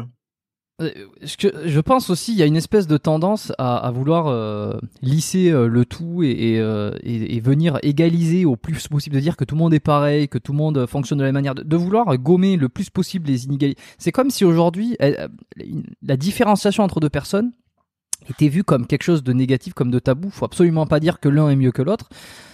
Bon, euh, force est de constater qu'il y en a qui sont mieux que d'autres, mais je veux dire, c'est pas un jugement de valeur, ça peut être juste un fait. À un moment donné, euh, Usain Bolt, euh, il est meilleur que euh, moi à la course. Je veux dire, c'est, pas, je suis pas discriminé quand je dis ça, c'est une, réalité. Il est meilleur parce que il a des jambes un peu plus grandes, parce qu'il a travaillé toute sa vie, parce que, parce que de toutes les raisons du monde. Et, et cette tendance à venir, à venir lisser et, et équilibrer tout et mettre tout le monde sur le même niveau, on en perd effectivement, comme tu dis, les nuances. Et au-delà de perdre la nuance, on en perd euh, les raisons profondes de, de, de, comment on fonctionne, de l'être humain. Euh, je pense, il n'y a pas si longtemps que ça, j'ai entendu quelqu'un, je ne dirais pas qui c'est, parce que c'est quelqu'un d'assez clivant, euh, dans une interview, euh, qui expliquait, alors lui demandait en quoi les hommes et les femmes sont différents. Parce que le, journaliste lui, demande, lui disait, mais euh, moi, euh, toutes les femmes, mes enfants, etc., toutes les personnes que je vois fonctionnent exactement pareil, on est tous pareils, on est égaux, on est égaux. Et, et en fait, la, la, donc l'interviewé expliquait, essayait d'expliquer en quoi on est différent. Mais on est différent de, la façon dont on réagit, la façon dont on dont on euh, dont on aborde certains sujets. Euh, ça veut pas dire que euh, y a quelqu'un qui, enfin, ça veut pas, dire qu'il y, y, a une infériorité sur le plan euh, jugement euh, moral, mais déjà se poser la question en quoi l'homme et la femme sont différents, c'est c'est déjà être quand même sacrément ignare sur la biologie, en sachant que on est différent. Il n'y a, pas de, il y a pas de, il a pas de débat. On est différent sur la façon dont on est fait, physiquement, biologiquement, euh, hormonalement, euh, endocrinologiquement, et évidemment que les, les, les substances qu'il y a dans notre corps et dans notre cerveau influencent nos comportements, influencent d'une certaine part nos façons de faire. Il y a qu'à voir. Euh, on n'est même pas obligé d'aller dans le, les hommes-femmes pour voir des différences. J'ai fait un épisode avec Baptiste Noël J'en referai d'autres probablement sur euh, les, euh, les neurotransmetteurs. Il y en a qui sont plus de type dopaminergique, d'autres qui sont plus de type sérotoninergique, etc. Et en fonction du degré de, euh, de neurotransmetteurs que tu as dans ton cerveau, tu vas avoir des comportements euh, et des affinités différentes, notamment en sport. Et puis euh, j'en reparlerai. L'épisode est sorti pour ceux qui, qui, sont un petit peu intéressés par ce sujet-là. C'est l'épisode 98. et puis j'essaierai d'avoir Christian Thibaudot. Et puis voilà, donc Thio qui me montre un cerveau à 100%, qui je pense Ouais, il y a, c'est exactement expliqué dans ce bouquin. Euh, comme ça, ça fait un petit aperçu pour les auditeurs euh, qui regarderont sur YouTube. Ce que tu mm. viens de dire là, les types, euh, les types dopaminergiques et tout, est très bien expliqué dans ce bouquin également en support à, à, à, ton à, à l'intervenant qui est venu déjà chez toi. Hein. Je dis pas que tout est résumé dedans, mais en support je me note pour ceux qui veulent se faire un aperçu. C'est cerveau. Attends, remets-moi le, le titre s'il te plaît. Un cerveau ah, attends, il est où la caméra Elle est là. C'est bon, je l'ai. Ouais.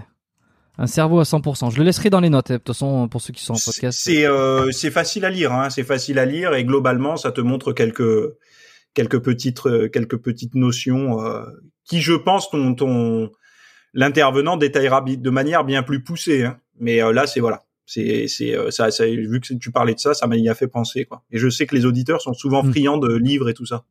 Ouais, de, ressources à consulter. T'as raison. Euh, je te dirai après de qui il s'agit. Enfin, même si euh, c'est parce que je trouve ça plus intéressant d'aller creuser, mais je préfère éviter là Ouais, ouais. Éviter. On, va on va passer le truc, mais voilà, cette ce désir de vouloir tout équilibrer, tout mettre au même niveau, fait que on perd complètement la notion euh, de science de temps en temps, à savoir euh, vraiment, je veux dire, un oestrogène n'est pas une testo.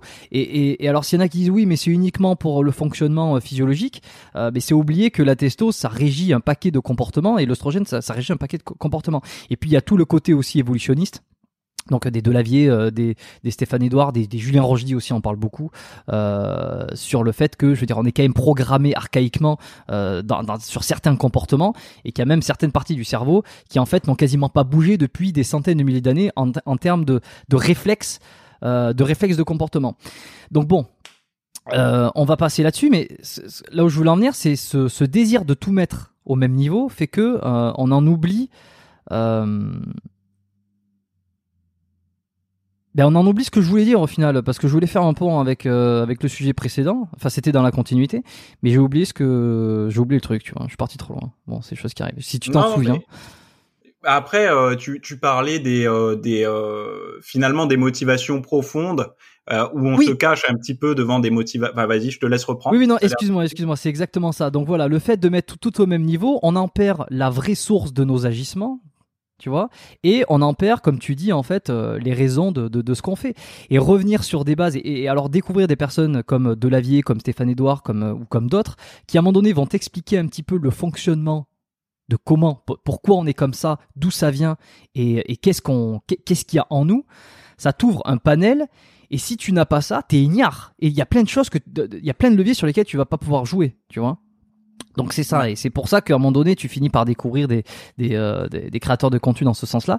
Et c'est la raison pour laquelle j'avais j'avais senti que tu, tu connaissais Stéphane Edouard parce que parce que tout ça se recoupe, comme tu le dis en fait. Quand on en découvre un, on en découvre d'autres, et puis on finit par, par avoir une vision qui est un petit peu plus élaborée que euh, euh, que les trucs qu'on peut entendre sur le service public, par exemple. Ouais, bah après moi, tu sais, euh, Stéphane Edouard, je le connais depuis très très très longtemps, hein, depuis pas ses débuts, mais presque, parce que moi, je, je, je me souviens avoir écouté ses contenus euh, quand il était vraiment, euh, enfin, il n'était pas du tout visible sur YouTube, euh, avec une toute petite audience, etc. Et euh, en fait, il invitait des fois des, des psys, il invitait des fois des, il faisait des podcasts en fait plus ou moins, mhm. et où il faisait une sorte de revue de presse et tout. Euh, Aujourd'hui, son contenu est un petit peu plus axé grand public. Moi, il me séduit moins son contenu actuel, mais je mmh. sais pourquoi il le fait, enfin il l'explique et tout. Moi j'aimais beaucoup son contenu très poussé qu'il faisait avant. J'imagine qu'on retrouve après dans son contenu euh, privé hein, sur son site. Euh, et en fait, si tu veux, moi, il m'a amené à rencontrer, un, enfin à découvrir un psychiatre ou psychologue qui s'appelait euh, Alain Valterio. Donc du coup, j'avais acheté ses bouquins, j'avais lu un petit peu. Donc il est plutôt lui dans une psychologie euh, jungienne. Donc j'avais après j'ai lu Jung, tu vois. Et si tu veux, mm. moi c'est des portes d'entrée. C'est-à-dire que lui à la base est un très bon vulgarisateur de des concepts et tout ça en sociologie. Euh, où il a fait intervenir des psys qui étaient aussi des bons vulgarisateurs, qui m'ont amené à lire après les créateurs de ces concepts. Les, et en fait, ça m'a ça m'a avancé à, à, apprendre un petit peu, à, à pouvoir creuser. Euh, mais globalement, effectivement, euh, quand tu commences à, à, on va dire, à être honnête avec tes sources profondes de motivation.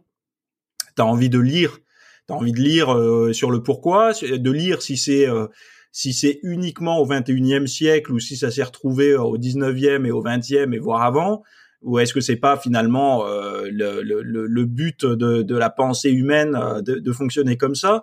Et donc c'est vrai que ça amène à la psychologie, ça amène à la sociologie, ça amène à la philosophie, euh, et donc du coup, ben, euh, chacun après, euh, il trouvera soit un côté un peu trop pessimiste qu'on laisse sous le tapis, soit un côté optimiste justement parce qu'il y a des outils pour essayer de s'améliorer.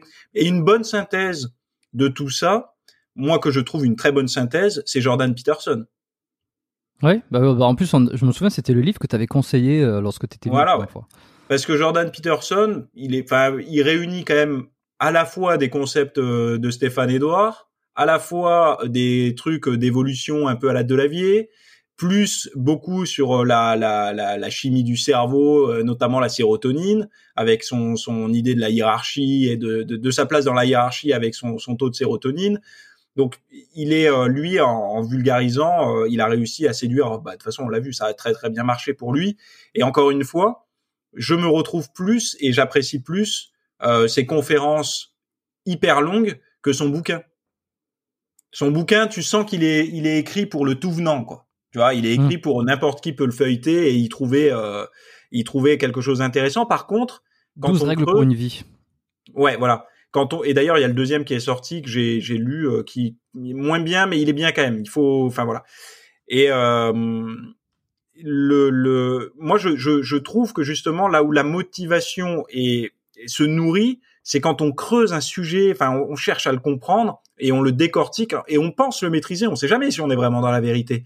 Mais en fait, quand on creuse un sujet, on se rend compte qu'on a de plus en plus d'outils pour au, moins le guider, quoi. Ça veut dire qu'on n'est plus à la dérive, sujet au vent, tu vois, les marées et tout ça. On commence à avoir un gouvernail. Euh, ça va être difficile de temps en temps, mais on a quand même moyen de garder une, forme de trajectoire, quoi. Et c'est en ça, en fait, que ça devient intéressant. Moi, dans mon domaine, c'est la nutrition et l'entraînement. Euh, j'aime bien pousser loin plutôt que rester en surface à dire bon bah en ce moment c'est le jeûne intermittent donc tout le monde au jeûne intermittent. Demain ça sera la cétogène donc tout le monde en cétogène. J'ai horreur de raisonner comme ça et euh, en plus, ça fait très, euh, euh, comment dire, ça fait très contenu qui veut plaire à tout le monde en fait. Tu vois, c'est, c'est, t'essayes de, de, de ratisser le plus large possible, quoi. Mais tu sais que ça, forcément, c'est, moins c'est personnalisé et personnalisable, plus c'est, tu vois, ça va être un peu, c'est la roulette, quoi. Il y a une personne sur dix chez qui ça a fonctionné. Hmm. C'est intéressant. Euh, je sais plus. Je crois que c'était avec Stéphane Matala que j'avais discuté un peu de Stéphane Edouard parce que euh, j'avais ressenti aussi qu'il y avait, euh, enfin, qui devait le connaître. Et effectivement, c'était le cas. Et alors, je me pose toujours la question de est-ce que un Stéphane Edouard serait la bienvenue dans, ce podcast? Et plus ça va, plus je me dis que oui. déjà pour la simple raison que j'ai envie. Donc déjà, c'est le principal. Et de deux, parce que je me dis que il y a, y, a, y quand même un paquet de sujets. Là, on est en train de voilà, je veux dire, on tourne un petit peu autour, on parle de tout ça.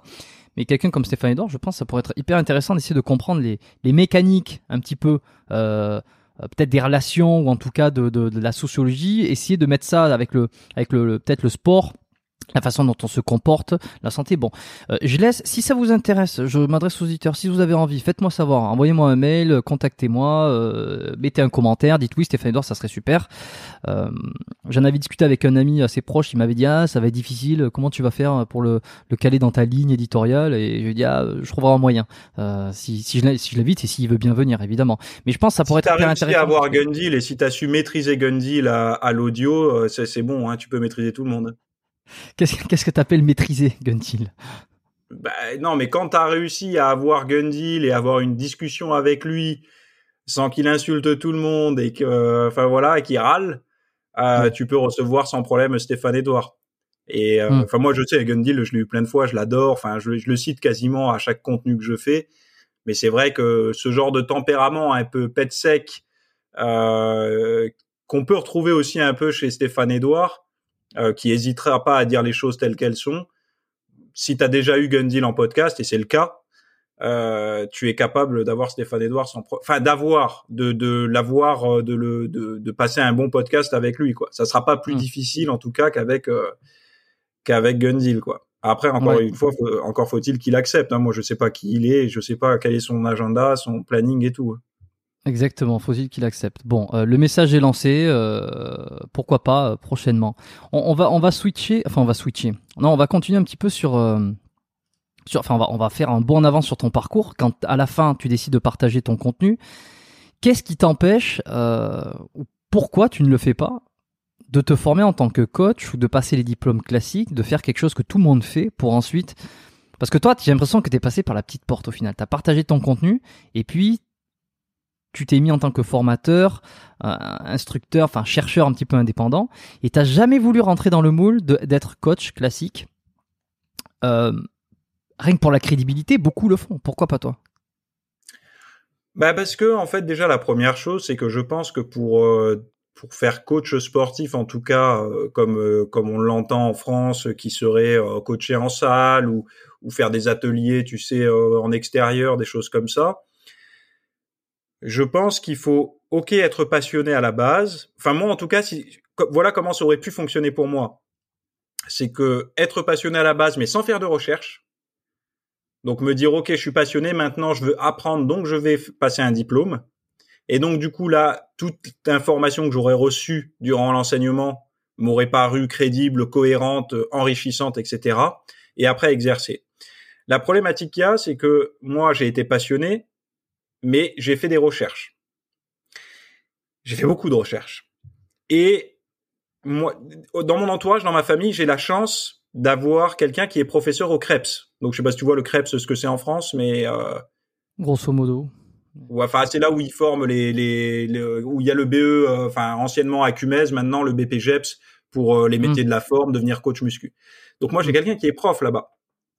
Et euh, j'avais même rencontré à Montpellier du personnel et tout ça, enfin des, des, des, professeurs. Je connais les juges parce que le, le un des juges des, des pour l'obtention des diplômes, c'était mon coach en salle. Euh, un de mes premiers coachs, c'était c'était un gars euh, qui qui est là à 500 mètres de chez moi.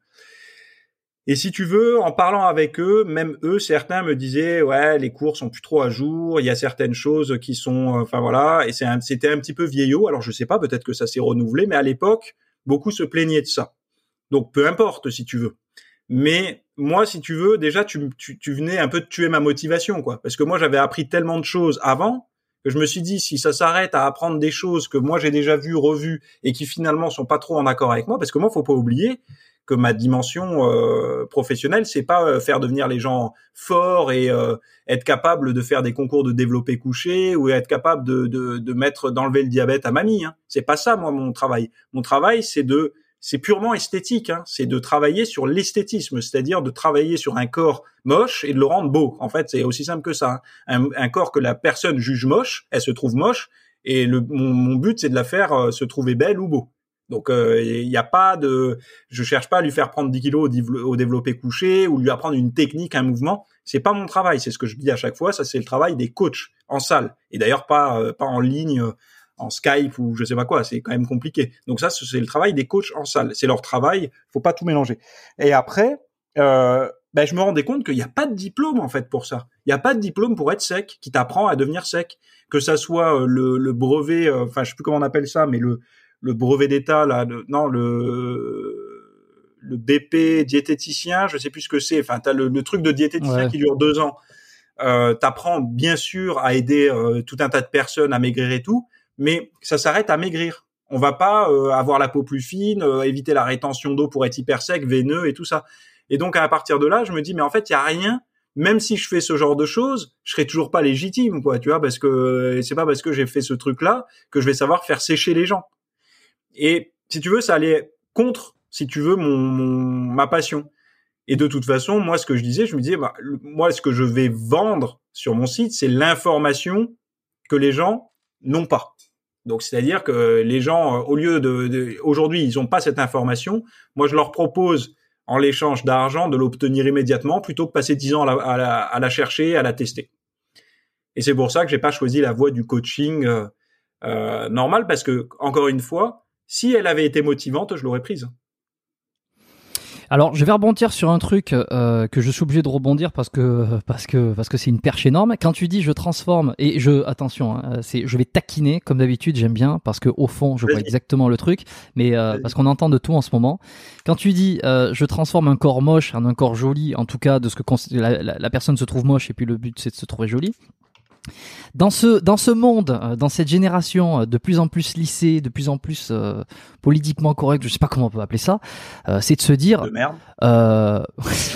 oui, si on, si on veut, je l'ai pas dit. on peut se dire, ouais, mais tout ça, c'est dicté, c'est le dictat de la société, l'apparence, c'est se conforter à ce que veut les réseaux, blablabla. Bla, bla, bla, on n'est pas heureux. Euh, si on se si on se réfère uniquement à ce qui est censé être joli, communément admis par la société, alors dans ce cas-là, on est dans une roue de hamster et puis on sera jamais heureux. Et puis en même temps, c'est pas bien de faire miroiter des résultats ou des une apparence. Euh, bref, on a cette espèce. Et puis euh, voilà, il y a toutes les dérives après qui vont avec le le body positif, ça c'est s'accepter comme on est, etc. Donc, est-ce que tu es le diable? Est-ce que est-ce que tu dis aux gens de ne pas s'accepter comme ils sont? Et de changer si il est où le curseur? Hein? Ben, en fait, si tu veux, euh, je serais pas le premier à le faire. la première personne qui a vendu du maquillage, euh, il a fait croire aux gens, euh, qu'ils, enfin, aux femmes qu'elles étaient pas belles. la première personne, rappelle-toi, fin des années 90, début 2000, euh, je sais plus quelle marque vendait des jeans qui te rehaussaient les fesses. Levis peut-être? Non, je sais pas. Maintenant Je c'est. sais pas si c'est Levi's. Maintenant En c'est tout cas, il y Clark, avait des, peut-être. il y avait des jeans qui te rehaussaient les fesses. Donc, on peut pas enlever la dimension esthétique et les gaines, les gaines, euh, les trucs que tu mets, tu sais, sous les vêtements, euh, toutes ces choses-là. On ne peut pas enlever. On peut, on peut être suis le plus longtemps possible dans l'hypocrisie, mais la réalité montre par le quotidien que la beauté joue un rôle en fait. Alors, pendant des années fortement féminines, mais aujourd'hui, on est au 21e siècle, c'est aussi masculin. Parce que, euh, bah voilà, c'est comme ça, le monde évolue, et tant mieux, hein, c'est peut-être aussi pour ça que j'ai du travail aujourd'hui, mais aujourd'hui, les hommes ont envie de d'avoir un physique un petit peu plus esthétique. On nous envoie des images en permanence. Et d'ailleurs, il y avait un reportage sur Arte euh, sur l'origine des sous-vêtements, et je sais plus si c'est Dolce Gabbana qui avait mis en premier la photo, euh, je crois que c'était à c'est Times Square aux États-Unis où il y a toutes les pubs là. Euh, Mm. Il avait mis en, euh, un, je crois que c'était un joueur, un champion de d'athlétisme en slip blanc et euh, donc musclé évidemment avec des abdos apparents. Le slip, c'était la première publicité de sous-vêtements masculins. Donc euh, avant c'était le slip kangourou, après il y a eu ça. Et euh, les affiches se faisaient voler en fait sur les abribus et tout. Donc il y a, y a quand même ce, si tu veux, la nature humaine, le côté sauvage dans la discrétion, euh, c'est qu'ils aiment la beauté, ils aiment ce qui est beau. Et, euh, et on aime aussi, enfin je veux dire, il faut pas être hypocrite, n'importe quelle personne préfère avoir un ou une partenaire qui se maintient en forme. Au niveau de la libido, c'est quand même mieux. Et d'ailleurs, tu avais vu ma petite vidéo que j'avais eu du mal à partager, mais finalement je l'ai mis en public euh, sur euh, sur le est-ce que les femmes aiment les hommes musclés et tout ça? Je l'ai publié il y a deux mois, je crois, un truc comme ça. Si Je- tu l'as pas vu, c'est pas grave ça- parce que Ça me dit quelque chose, mais je suis pas certain de l'avoir regardé sur YouTube. c'était un peu confidentiel parce que je me suis dit eh, je le sors, je le sors pas. C'est pas trop ma ligne en fait ce genre de truc, mais là vu que ça touchait le corps, je trouvais ça intéressant parce qu'ils ont étudié des femmes euh, en leur demandant en fait euh, est-ce que parce qu'aux États-Unis il y a un truc qui s'appelle le, le le corps de papa ou je sais pas quoi en fait en gros c'est le le le, Oui. le- d'avoir un, d'avoir un bide, c'est vu comme euh, c'est c'est cool maintenant. Voilà. Bah, alors c'est cool dans les, les médias, euh, tu sais, où c'est justement bien de dire que c'est cool.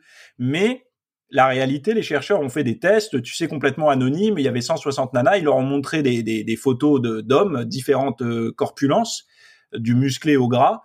Et euh, dans l'anonymat, elles ont toutes choisi l'homme athlétique. Toutes. Pas une seule n'a pris euh, le mec euh, avec ses mignonnes poignées d'amour. Donc, tu vois, c'est le genre de réalité que moi j'aime entendre. Hmm. Pas pour mon business, je m'en fous, mais pour moi en fait, de me dire, ok, euh, ça confirme un petit peu ce que j'ai pu vérifier quand j'étais euh, jeune adulte. Et ça, euh, ça confirme en fait le désir profond de certains hommes de se dire, euh, bah, j'espère que j'aurai peut-être plus d'opportunités euh, si je suis un peu moins en surpoids, quoi. Bah, la réalité montre en tout cas les signaux. c'est pas moi hein, qui ai inventé les statistiques, elles existent vraiment et l'étude avait été reprise même par des journaux français, mais ça n'a pas été mis fortement en avant. hein. Euh, montre que ça va plutôt dans ce sens-là. En fait, ce qui est, ce qui est, ce qu'on sait aujourd'hui, c'est que c'est profondément le cas pour les hommes vis-à-vis des femmes. Tu vois, les, les hommes aiment euh, souvent les femmes qui s'entretiennent, et les femmes le savent en fait. Hein, euh, enfin, je veux dire, elles le savent très bien. Mais dans l'autre sens, ça se sait pas forcément, ou en tout cas, ça se dit pas, ça se verbalise pas. Alors après, là, il y aura justement, c'est le genre de questions que tu pourrais poser à Stéphane Exactement. Exactement. euh, où je pense qu'il te dirait que c'est pas égal quand on a 20 ans, 30 ans, 40, 50, le physique chez les hommes. Mais en tout cas, il y a quand même euh, ce, ce, ce petit truc. Et, euh, et je pense que moi, euh, aujourd'hui, les, les, les gens, quand ils me contactent, etc., me disent, euh, bah voilà, je, je, je, j'ai envie de faire ça pour replaire à ma femme ou pour relancer un peu ma vie de couple et tout. Et je vais pas leur dire que ça marchera pas. Enfin, je veux dire, on aura, t'auras toujours plus de chances d'avoir une libido augmentée si t'es en forme que si tu ne l'es. Et je parle pas qu'au niveau esthétique en plus, hein, mais même au niveau euh, physique, on va dire, euh, euh, même physiologique. Euh, on pourrait aller plus loin, mais c'est vrai que d'être en bonne santé, d'avoir une bonne circulation sanguine, euh, pour les mecs, c'est quand même top. Alors qu'est-ce que qu'est-ce qu'on en pense euh, je vais essayer de recontextualiser un peu toute ma pensée parce qu'il y a vraiment beaucoup de choses. Euh, il y a aussi cette idée que, par exemple, la beauté euh, serait façonnée par ce qu'on nous montre, par ce qu'on nous renvoie, et que, en fonction des générations, ça change. Euh, il, y a, il, y a des, il y a des centaines d'années, c'était d'être un peu en bon point qui était considéré comme séduisant. Aujourd'hui, c'est d'être fit. Demain, ça sera peut-être autre chose. Et c'est dire qu'en fait, c'est l'homme qui, à travers euh, sa perception va définir ce que c'est qu'être beau et va définir ce que c'est que euh, être attirant. Et tu vois, euh, et c'est peut-être pour ça aussi. Alors, moi, je trouve qu'on est dans un monde hyper euh, contrasté euh, de partout, parce que effectivement, on a de plus en plus de sexualisation euh, dans les dans les films, dans les séries. Euh, c'est tout est fait pour attirer, tu vois, avec euh, avec des corps que tu as Instagram avec des corps qui sont de plus en plus parfaits. Et de notre côté, on a, on a l'impression qu'on espèce de de, de, de on essaie de rééquilibrer le tout en montrant euh, avec un, beau le beau type positif, admettons, où on va avoir des, personnes qui vont être en surpoids et qui vont se montrer de plus en plus en assumant, et c'est très bien. Mais peut-être en disant que euh, assumez, assumez-vous tous en tant que surpoids et peut-être que on va changer la norme de beauté. Et il y a qu'à voir ici, il y a un magasin qui est assez connu qui s'appelle Victoria's Secret. Euh, magasin de sous-vêtements pour les femmes. Récemment, ils ont mis des affiches devant le magasin qui ne sont plus des mannequins classiques qu'on pourrait appeler mannequins classiques d'il y a quelques années, donc euh, très fines, euh, bon, on, voit le délire, mais qui sont des, mannequins presque en surpoids, euh, ou en tout cas des corps qu'on pourrait qualifier, qualifier de normal. Alors, je comprends le, enfin, je, moi, je me pose des questions. Je, je, j'essaie de pas trop répondre. J'essaie surtout de poser des questions et, de, et de remettre en question les choses. Je comprends qu'on veuille mettre euh, des mannequins normaux parce que on décomplexe, on, on enlève des complexes euh, aux femmes peut-être qui sont sans arrêt bombardées par des, par des, par, par, par, par ce qu'il faudrait qu'elles soient et qu'en fait elles ne le sont pas. Et de notre côté, est-ce que c'est pas aussi une façon de dire euh, tiens vas-y on met de plus en plus de corps normal un petit peu plus gros pour essayer de décaler les normes de beauté et arrêter d'être dans une norme hyper fit, euh, hyper discriminante et euh, être quelque chose d'un petit peu plus large. À ce moment-là, si on voit ça, enfin je, je sais pas ce que t'en penses déjà. Évidemment que c'est aussi plein de une choses question. À dire, hein, mais je te laisse finir. Non, ben alors j'ai fini. C'est aussi une question que j'aimerais beaucoup poser à Stéphane Edouard, mais j'ai terminé. Et je te laisse me dire ce que t'en penses.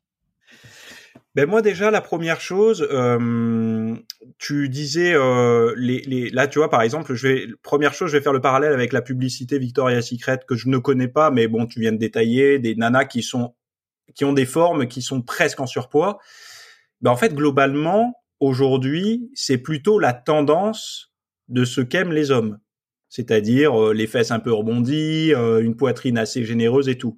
Globalement, je dis bien globalement, hein, globalement, euh, ça veut pas dire tout le monde, mais globalement, qui aime les mannequins très fines, c'est souvent les nanas qui les regardent et qui se comparent à ces mannequins-là. Mais c'est pas les hommes qui regardent ces mannequins très. Enfin, je veux dire, les hommes sont pas forcément attirés par des, des, des, des mannequins euh, limite anorexiques. C'est souvent les femmes qui regardent ces mannequins-là. Donc c'est déjà, tu vois, la différence, euh, c'est, enfin, je sais pas si tu vois où je veux en venir, mais l'homme n'est pas attiré par la même chose que la femme pense que les hommes Mmh, sont attirés mmh, par. Je sais pas mmh. si tu vois le, le truc, quoi. Bref. Mmh.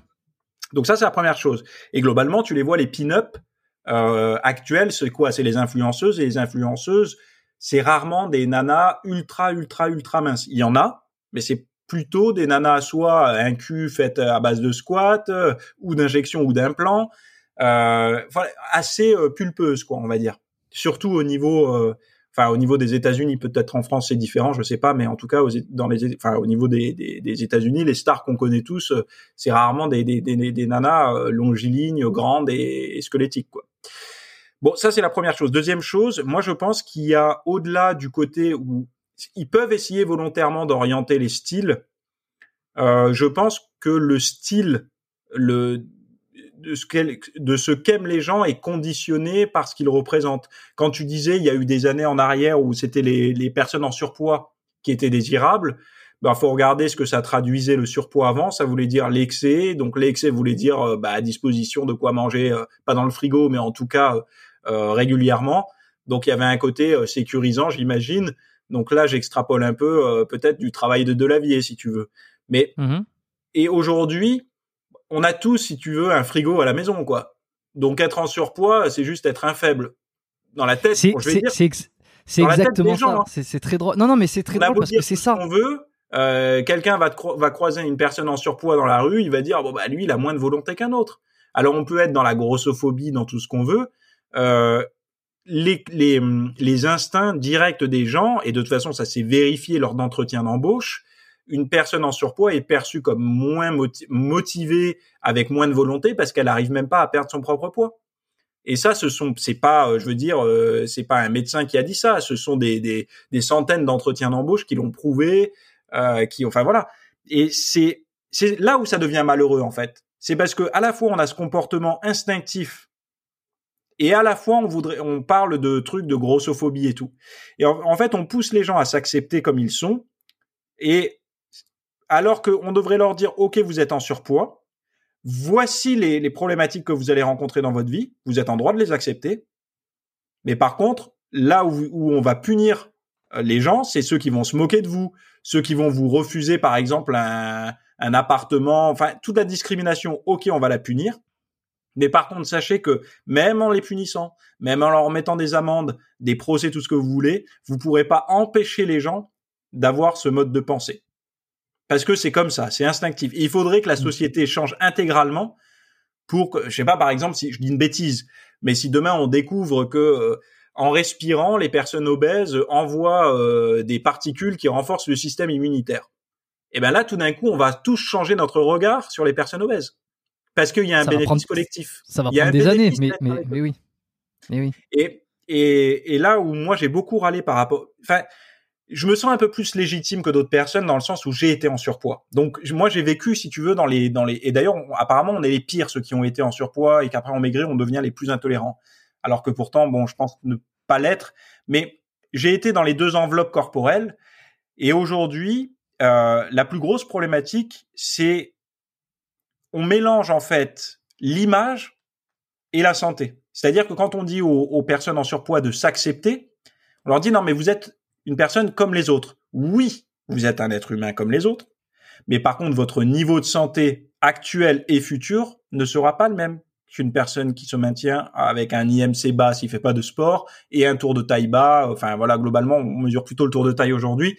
Je crois que c'est en dessous de 88 pour les centimètres pour les hommes et je sais plus trop combien pour les femmes. Bref, c'est juste leur dire tu peux être en surpoids et respecter, mais par contre, euh, sache que tu n'as pas le même niveau de santé que ton homologue avec un tour de taille plus bas.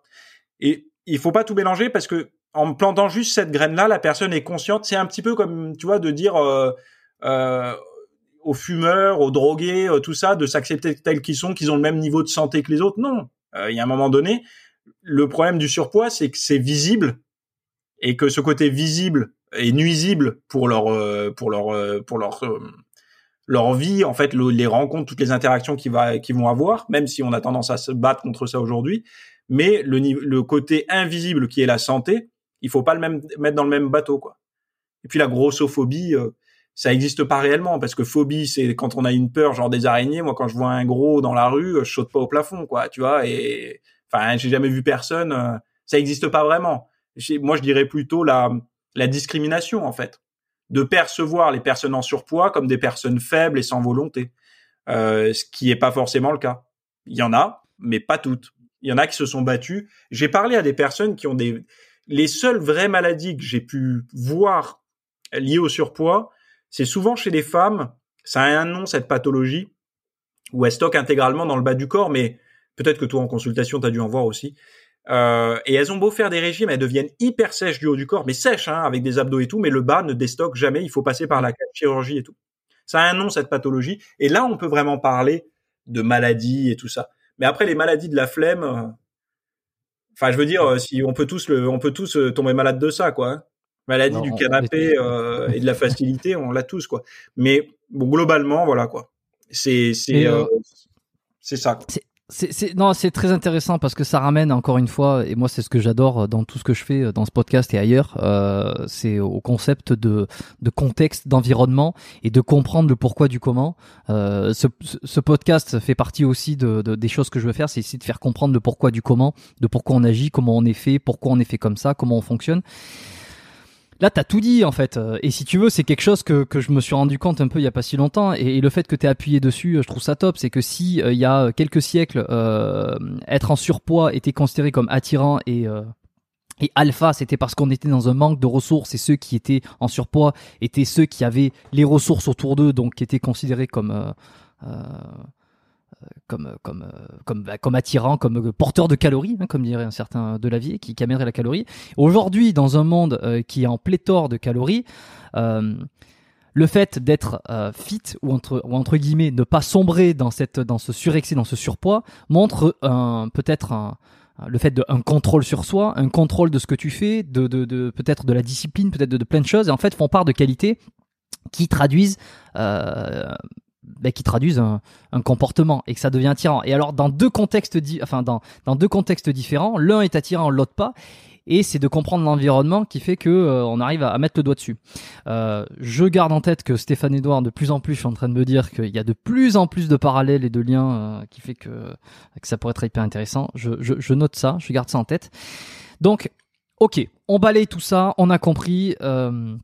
Que vouloir changer, c'est pas une mauvaise chose. S'accepter comme on est, oui, mais à quel détriment Et puis le, truc qui est important à dire aussi, c'est que tu veux rester en surpoids, pas de problème. Je veux dire, on va on va pas te il faut pas te discriminer pour autant, faut pas te voir comme euh, faut pas te cracher dessus, faut pas ceci, faut pas cela.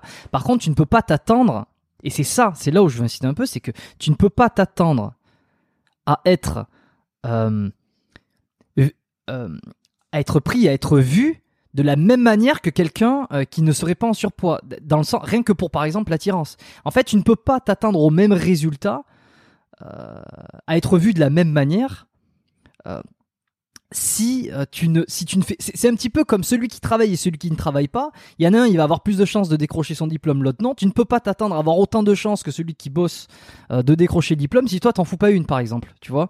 C'est un petit peu c'est un petit peu comment je le vois. C'est que tu veux pas travailler. Très bien en fait on va pas c'est très bien. Ça te fait pas toi une mauvaise personne. Tu peux très bien t'accepter comme t'es dans le fait de pas bosser. Mais à un moment donné si tu veux avoir une chance à l'entretien d'embauche euh, si t'as bossé, t'as plus de chances que si t'as pas bossé. Moi, je le vois un peu comme ça. Et des fois, de temps en temps, on a l'impression que cette espèce de surpoids, c'est un peu, oui, mais j'ai quand même tous les droits.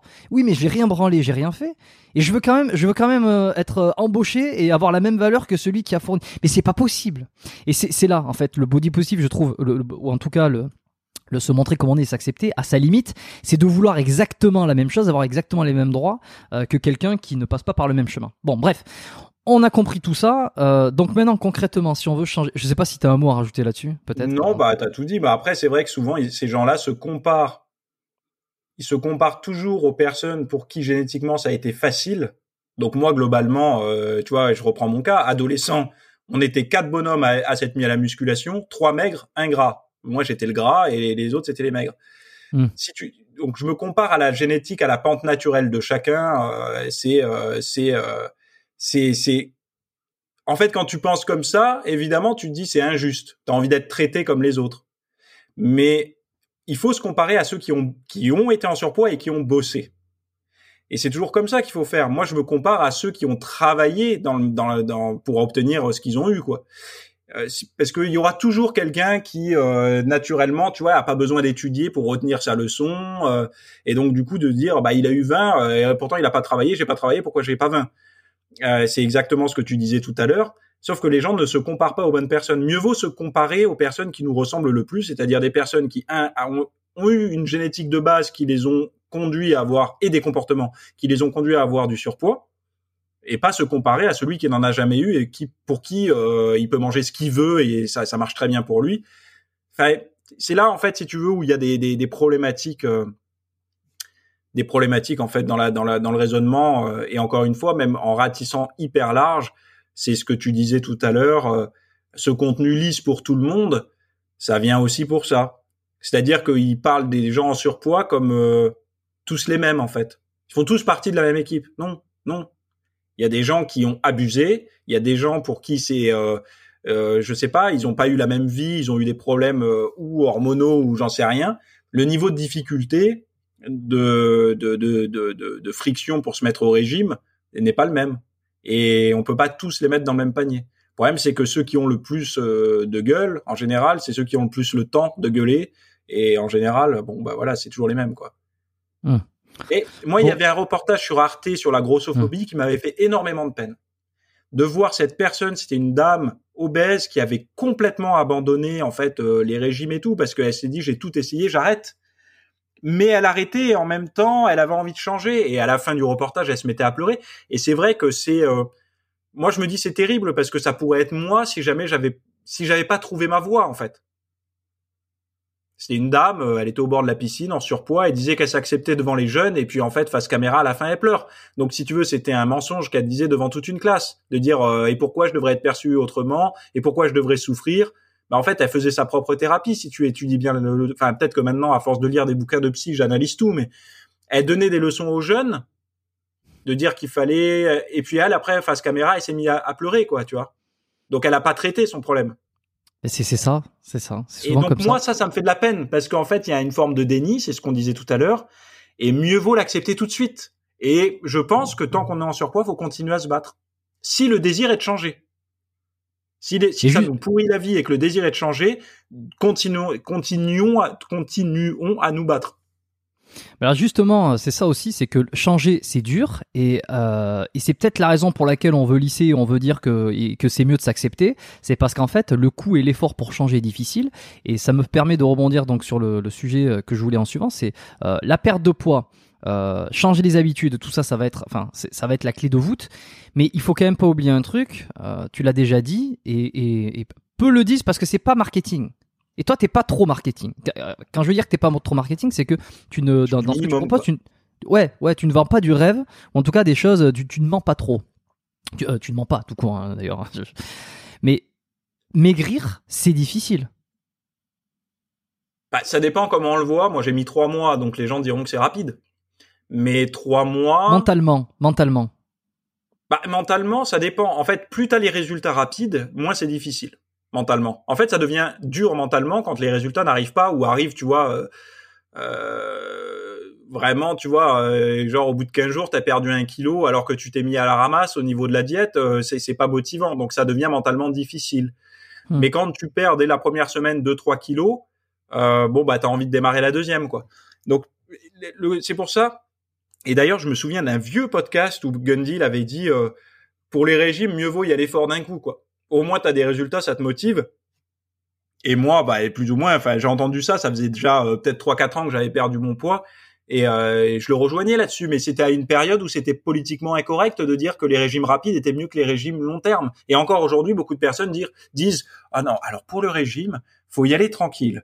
Il faut partir sur une perte de poids de 6 mois à un an, tranquillement, sans vous faire violence, parce qu'il y a des risques. Mais il y a des risques de quoi? En fait, je comprends pas.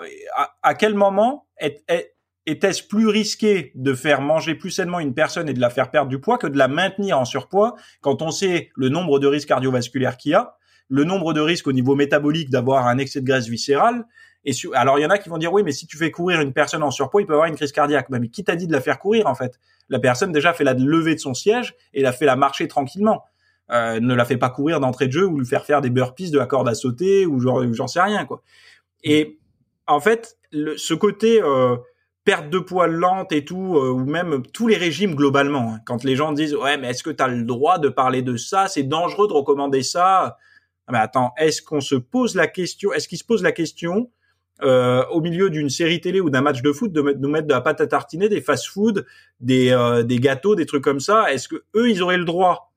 De mettre ça devant les yeux des gens Et nous entre guillemets la petite équipe du de, de, de, la diète muscu et tout, on n'aurait pas le droit de mettre en avant les brocolis, les courgettes, les carottes, euh, le blanc de poulet. Euh, ça serait... attention de pas y aller trop vite. en face, on a des gens qui, qui, qui, eux, ils prennent pas de gants en fait. Ils y vont euh, par tous les tuyaux, hein, les oreilles, les yeux, les odeurs quand on passe devant les boutiques, ça y va partout. Et nous, on devrait prendre nos gants en fait. Et c'est là où, si tu veux, il y a une forme de, de je sais pas, d'hypocrisie générale quoi. Mmh ça me paraît fou, si tu veux. Moi, je suis pour les régimes rapides, mais bien faits, si tu veux. Parce qu'un régime, quand il est bien fait, il peut être rapide et pas te foutre, euh, enfin, je veux dire, euh, complètement te carencer. Il y avait une super image, c'est ma copine qui me l'a envoyée euh, l'autre jour. il faut, si j'arrive à la retrouver, peut-être que tu le retrouveras ce même sur internet euh, où tu vois un gars en, enfin, franchement en surpoids, mais avec une bonne tête, la tête dans le congèle, le congèle il est vide, et il y a marqué, euh, tiens, le gars il cherche un truc à manger, et il y a marqué la phrase "ce que tu cherches est en toi", tu vois? Et ça m'a fait rire parce que l'expression du visage du gars et la phrase, en fait, c'est c'est c'est plus ou moins euh, ce que je pense quand une personne, tu vois, s'inquiète un petit peu. Ah mais je vais pas faire une hypoglycémie là. Et ben ça en fait c'est c'est t'inquiète pas, tu te trimbales avec un frigo autour de la taille au début, euh, pour y accéder, ça va être un peu compliqué parce que ton corps a été habitué à fonctionner avec euh, de, bah, de l'apport externe, hein, des glucides, des lipides en excès, tout ça. Donc, il sait très bien fonctionner euh, avec ce que tu lui donnes par voie orale, on va dire.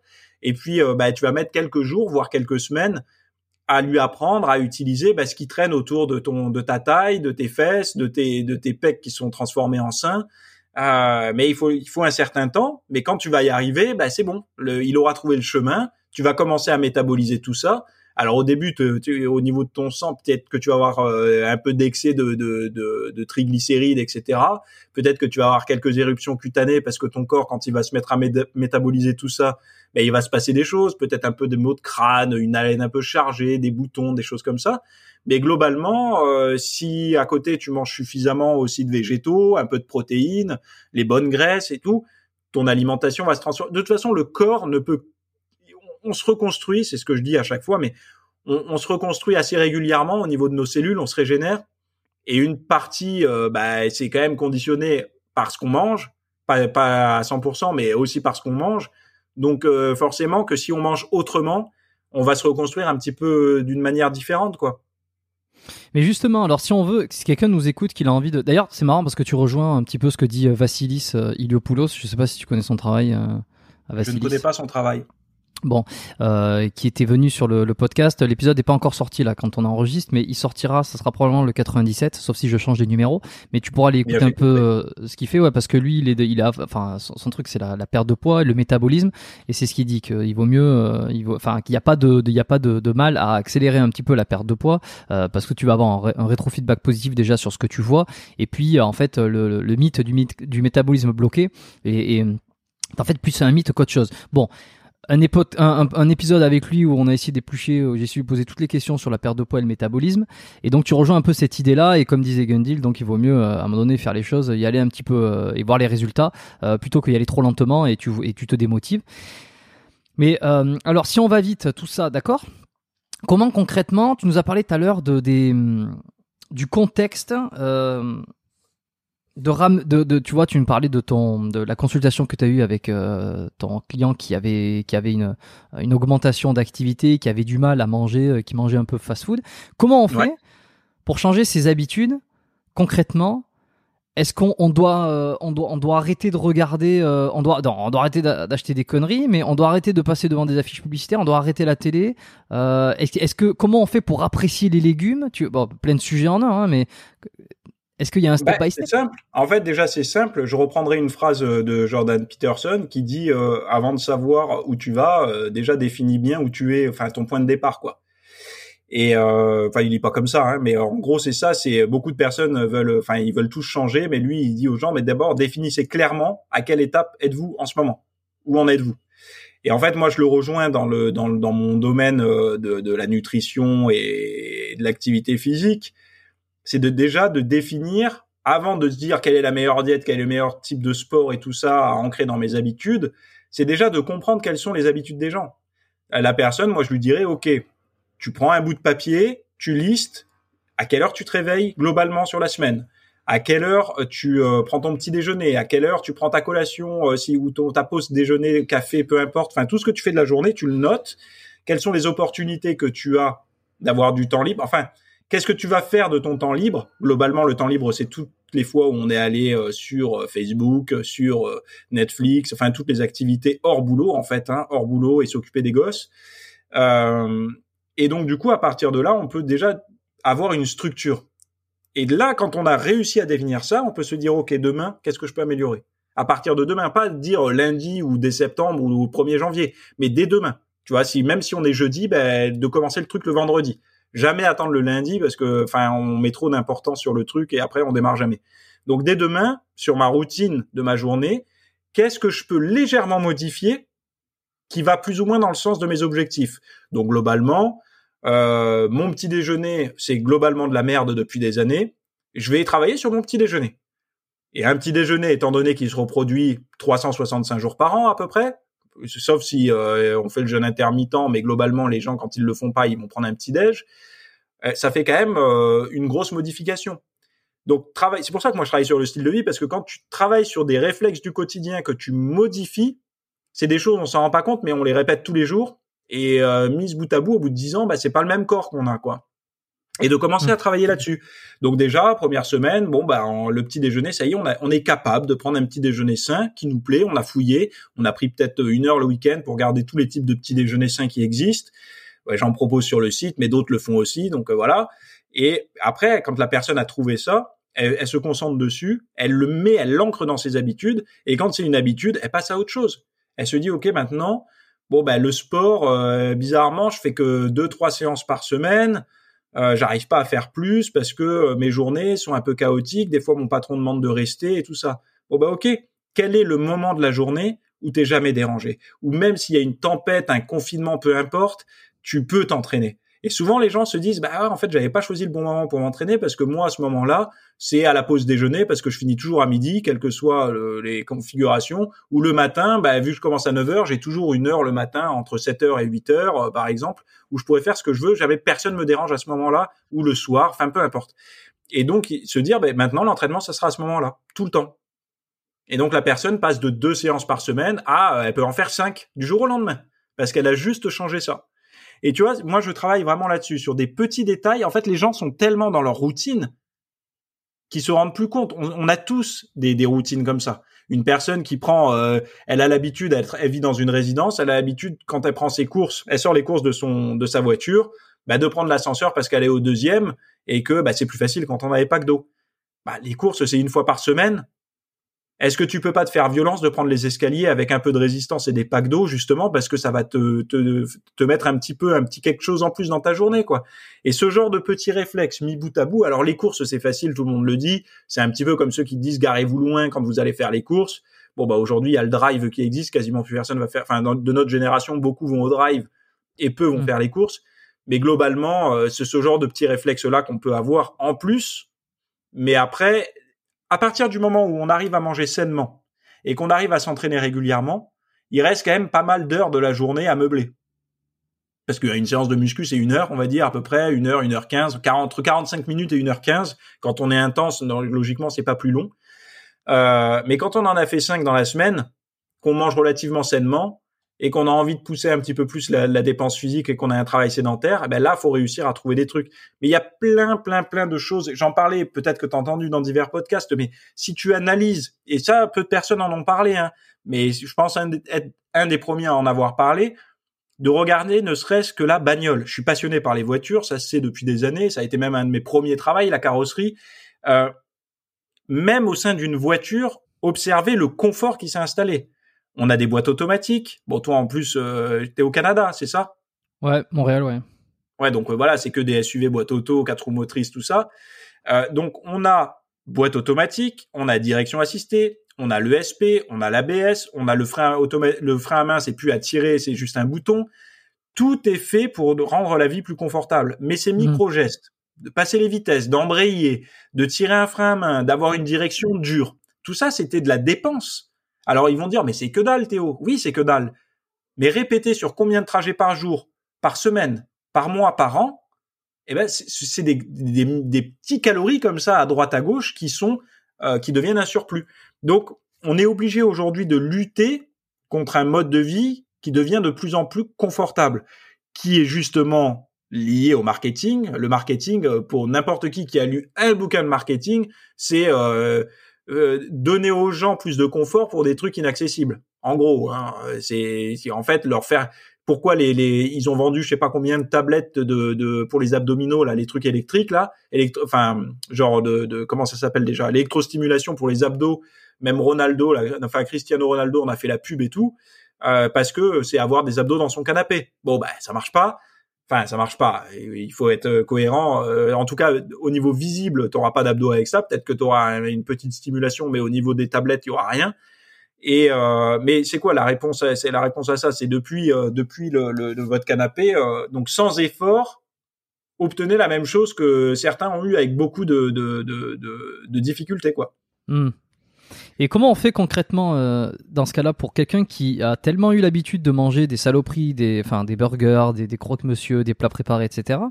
Pour, certes, tu m'as parlé du, un peu le step by step, mais si on reste sur l'alimentaire, comment on le fait apprécier des courgettes, des légumes, des peu importe, sachant qu'il va forcément trouver ça fade, forcément dégueulasse, et ça, il va se dire, mais attends, mais putain, mais c'est pas la vie ça.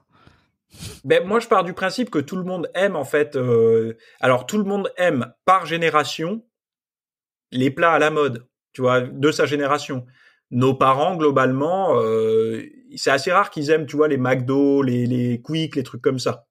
Ils ont d'autres, euh, tu vois, ils aiment plutôt les restos, les choses. Enfin, moi, je me souviens quand j'étais jeune adulte ou gosse, les peu de fois où je suis allé au McDo avec eux, euh, je m'en rappelle encore. Euh, souvent, eux, c'était pas leur truc, tu vois, ils aimaient pas ça. Et mmh. euh, ben moi, aujourd'hui, je suis adulte et le McDo, j'aime ça. Donc il y a, enfin je veux dire, je vais pas mentir à dire oh là là, moi je, préfère le brocoli. Non non, j'aime ça, le goût c'est bon, mais tout ce qui est mauvais pour la santé, euh, je veux dire, j'aime quasiment ça, hein, les aliments gras, sucrés, salés. Enfin voilà, je suis honnête, c'est bon au goût. Je vais pas dire c'est pas bon au goût, c'est bon au goût. Étant donné que c'est bon au goût, c'est en compétition avec des choses qui sont moins bonnes. Donc l'idée n'est pas de manger. Les gens souvent ils se disent oui mais il faut que je mange sainement donc ils vont se tourner vers des légumes et je sais pas pourquoi ils choisissent souvent les trucs qu'ils aiment le moins quoi. Genre les brocolis s'ils aiment pas ça ils vont dire eh, j'ai pas envie de manger les brocolis j'aime pas ça mais il faut que je me force. Non choisis déjà un truc que t'aimes. Dans tous ces trucs là quel est le truc que t'aimes un peu plus que le reste? Et ce truc là tu le prends donc là tu m'as parlé de concret je vais t'en donner. Un exemple, par exemple, une personne vient en face de moi, me dit Théo, j'aime pas les légumes. Je lui dis ah, ok, mais quel est dans tout ce que tu préfères le plus? Il va me dire les courgettes. Ok, maintenant, ce que tu vas faire, c'est que tu vas t'acheter des courgettes. Tu vas prendre des bonnes courgettes, euh, soit euh, du coin, soit bio, enfin peu importe, mais pas des trucs premier prix ou surgelés, surtout pas, mais des vraies fraîches. Et puis tu vas te bouffer des vidéos YouTube de préparation de grands chefs de cuisine sur les courgettes. Et il y en a, à un moment donné, il y a une recette qui va te parler. Et cette recette-là, tu te dis, bah ok, je vais la tenter. Au début, elle sera peut-être un peu trop grasse, mais c'est pas grave. Au moins, tu auras mangé tes courgettes. Et tu t'habitues petit à petit à cuisiner, à, à t'habituer à manger un peu plus souvent des plats que avec des légumes et tout ça. Et au fur et à mesure, des connaissances, euh, ben, ça sera plus du beurre dans la casserole, mais ça sera un petit filet d'huile d'olive ou d'huile de coco, des choses comme ça. Mais globalement, les épices, l'ail, l'oignon et tout, ça, ça pose pas de problème, même au régime. Hein. Donc on peut y aller et de vraiment, en fait, les gens c'est qu'ils veulent pas faire l'effort. Ils aiment pas manger des légumes parce que personne n'aime manger des légumes à la vapeur fade comme ça. Les légumes, faut savoir un peu les cuisiner. Tu vois, euh, les, carottes, par exemple, ben il y a une différence entre manger des carottes comme ça et manger des carottes avec un peu de cumin et un peu d'huile d'olive, les faire un peu griller, c'est différent. Le goût est beaucoup plus sympa. Mais euh, quand on va au restaurant, souvent euh, c'est pareil. Tu sais les petites euh, les petits dômes de légumes qui te mettent dans l'assiette, c'est c'est bien meilleur que les légumes euh, que toi t'aurais fait à la vapeur sans assaisonnement. Pourquoi? Parce qu'ils ont pris le temps, ils, savent quoi marier, enfin quelle épice marier avec quel légume et tout ça. Donc globalement, pour les gens, leur apprendre à aimer des choses qui va les conduire à être en meilleure santé. Donc ils ont un panel énorme d'aliments devant eux on va dire euh, que ce soit dans les protéines, dans les graisses, même dans les glucides ou dans les euh, dans les légumes, les végétaux, et leur dire ben là-dedans entoure dans toute cette liste d'aliments ceux que tu serais capable de manger ou en tout cas qui te font un peu plaisir. Ça deviendra ta liste de courses. Et en fonction de ces aliments, maintenant, tu vas trouver des recettes sur Internet qui proposent ça de diverses façons pour trouver celle qui te conviendra. Et là, on, on rentre dans l'effort. Il y a un effort à faire. On n'est plus dans la facilité de je vais dans le même rayon que d'habitude, prendre la même barquette préparée que d'habitude et la mettre en 30 secondes euh, pendant que je suis à moitié en train de regarder une série, euh, je, vais la manger sur le coin de table. Non. Et c'est pour ça que moi je dis aux gens, faut souvent travailler sur l'environnement et que euh, souvent les gens qui arrivent pas à se mettre à la diète se respectent assez peu. Et quand tu regardes comment ils mangent, ben ils mangent soit en consultant des contenus ou quoi. Moi je dis moi j'adore. des fois ma compagne elle est pas là parce qu'elle est en déplacement ou quoi. Et moi, je me fais une table comme si, euh, enfin, je recevais quelqu'un, même quand je suis tout seul. J'ai une belle table, j'ai, enfin, mon assiette, elle est propre, mes couverts sont propres, mon verre est propre, il n'y a pas de traces dégueulasses de doigts ou de calcaire. Si j'ai envie de me mettre une bougie, je me mets une bougie. Euh, j'ai ma petite serviette pliée, euh, je me, enfin, je me respecte en fait, tu vois. Et le simple fait de faire ça, euh, si tu veux, ça, ça ramène l'individu un petit peu, quand tu commences à te respecter comme ça, tu dis ok, je vais aussi peut-être me respecter, à savoir ce que je mets dans mon corps et tout.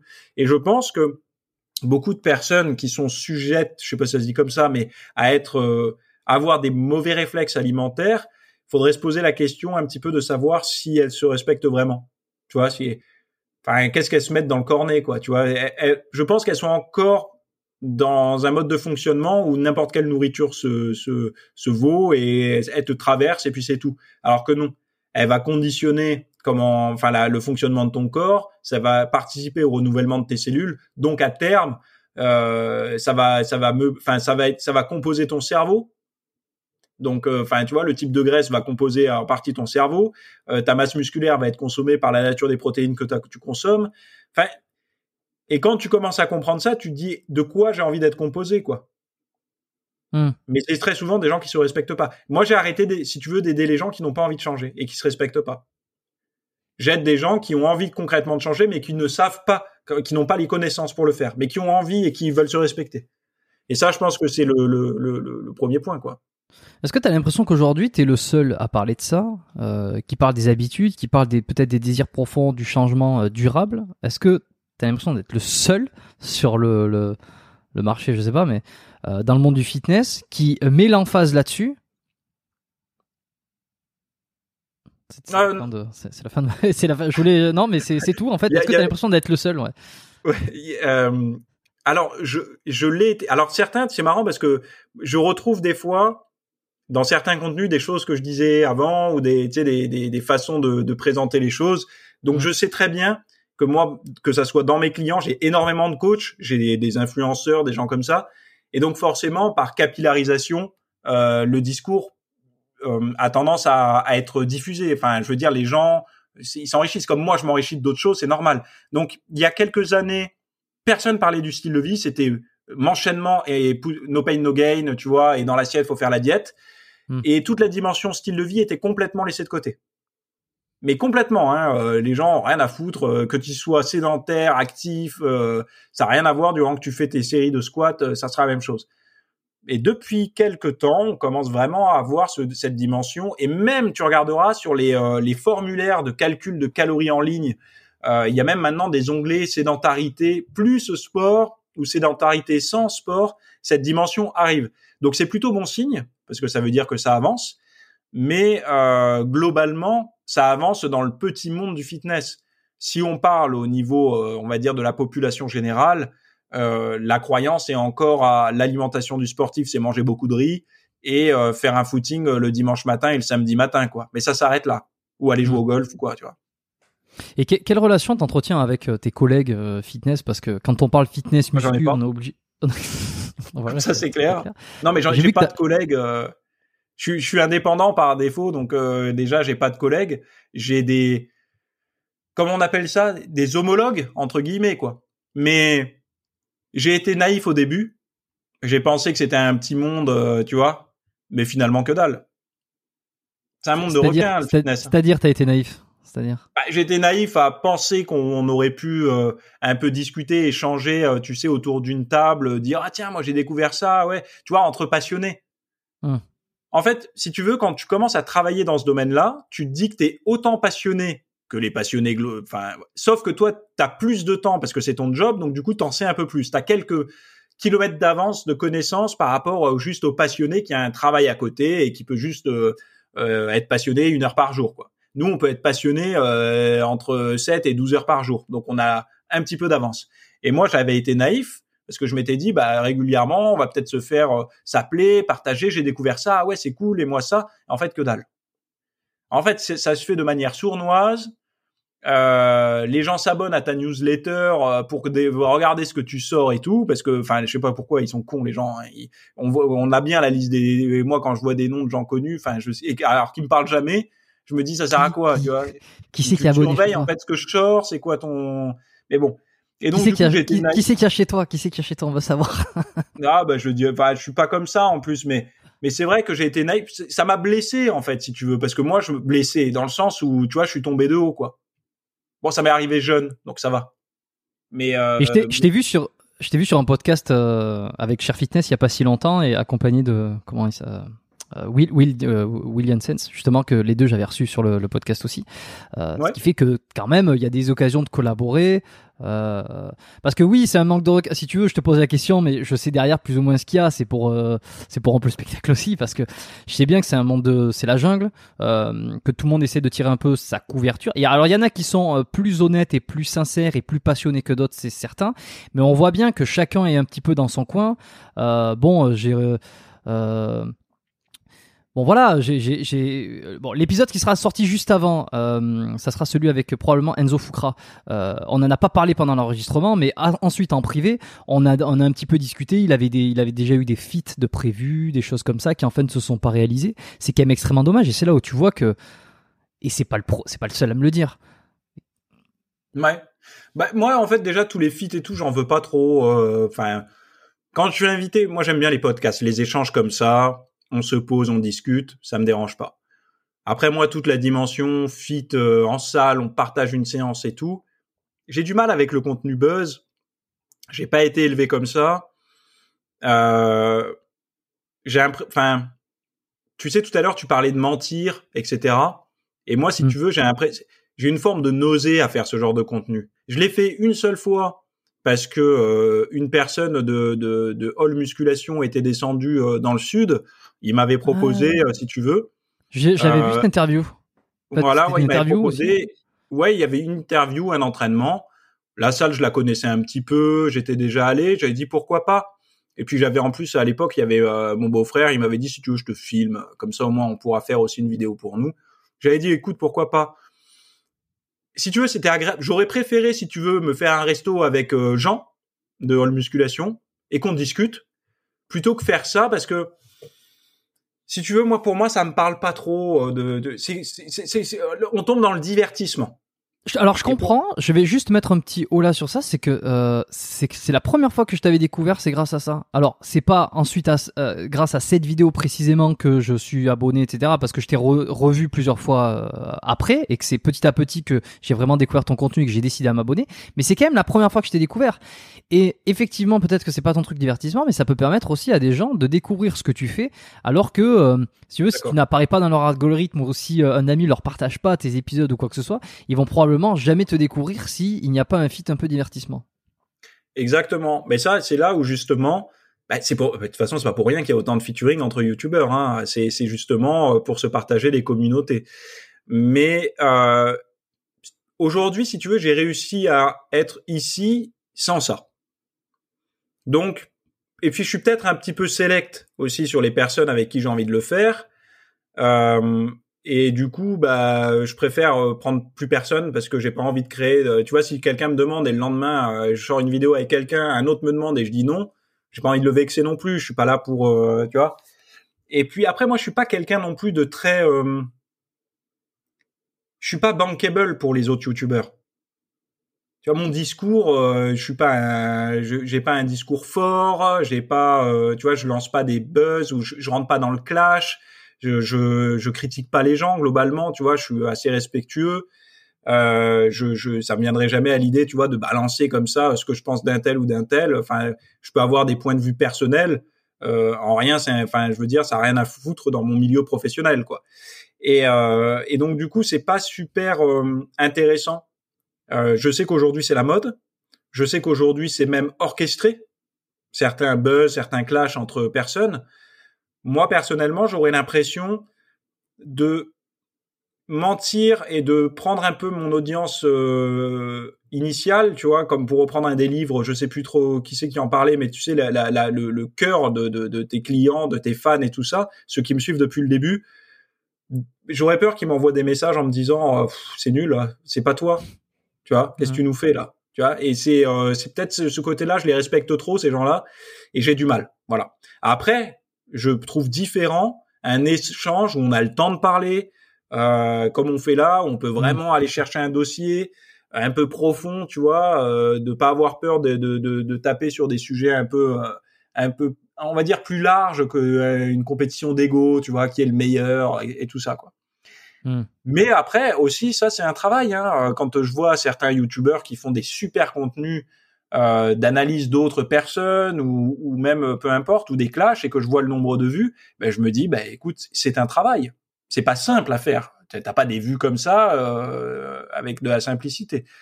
Mais moi personnellement, c'est pas trop mon truc. T'as des demandes? T'as enfin t'as beaucoup de demandes ou pas? De, de personnes bah, qui seraient connues qui diraient beaucoup euh, enfin voilà comme tu disais moi je suis pas ultra visible hein. en fait moi je suis je suis je suis souvent le, le certains me disent que je, je fais partie des underground.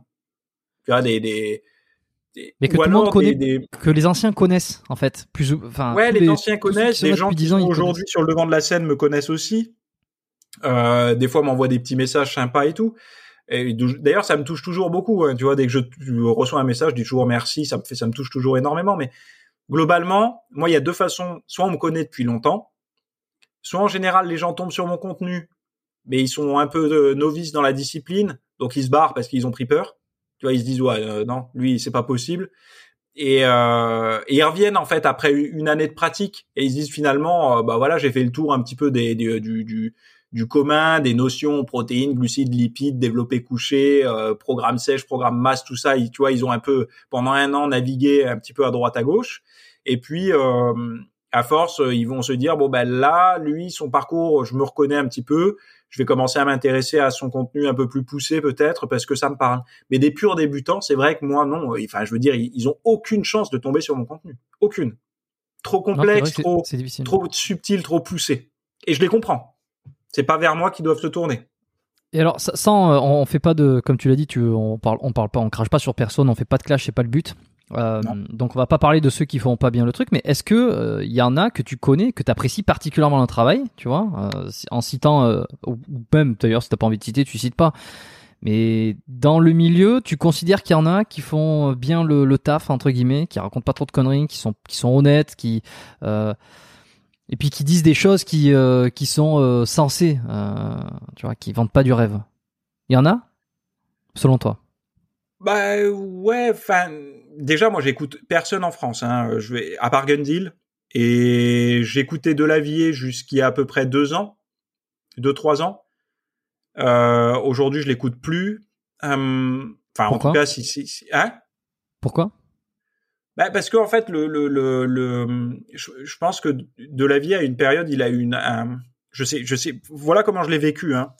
Euh, j'ai l'impression qu'à un moment donné, il a été touché par euh, je sais pas quoi, la, la grâce de Dieu ou j'en sais rien, et euh, il a eu tout un mécanisme de réflexion autour de l'évolution qui m'a semblé ultra cohérent. Enfin, moi, c'est mon point de vue. Après, je sais que d'autres le partagent pas.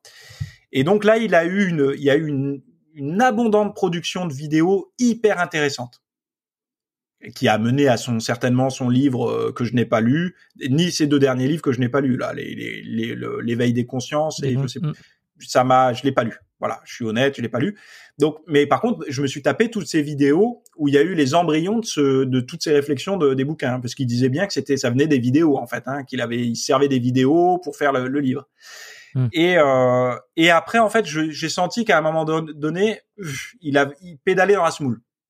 Tu vois, il y a, y a eu une forme de, de, il a accouché de son truc, tu vois, de sa grosse réflexion. Et euh, après, moi, si tu veux, j'ai perdu de l'intérêt parce que ça tournait. J'avais compris en fait sa pensée. Ça y est, j'avais compris comment il avait, il était arrivé à cette euh, à cette pensée-là. Et donc, du coup, j'attends des nouveaux concepts, si tu veux, de sa part, des nouvelles réflexions, des, des choses qui vont recréer de l'intérêt. Pour moi, hein, je parle. Parce mmh. que les, les, quand ils parlent de d'autres sujets, moi, ça m'intéresse moins. Moi, je suis intéressé, bah, voilà, pour mon domaine professionnel, l'évolution, la morphologie et tout ça. Aujourd'hui, c'est un peu plus pauvre sur sa chaîne de ce genre de contenu-là. Mais par contre, elle, est beaucoup plus populaire qu'avant. Hein. Mais moi, en tout cas, ça me séduit moins. Un petit peu comme on parlait tout à l'heure de Stéphane Edouard, ça me plaisait plus avant qu'aujourd'hui. Mais je ne fais pas partie des euh, majorités. Il se politise aussi beaucoup. Hein. Je ne fais pas partie des majorités. Et euh, et après, moi, à mon sens, il y a que Gundil qui produit assez régulièrement des trucs un petit peu. Alors, mais lui aussi, hein, comme tout le monde, lui aussi, il se contredit. Il a, comme tout, enfin, les gens le voient. Il y en a certains qui le voient trop comme un messie, mais par contre, c'est quelqu'un qui bosse et qui mm. apporte des fois des connaissances euh, euh, assez pointues ou des réflexions.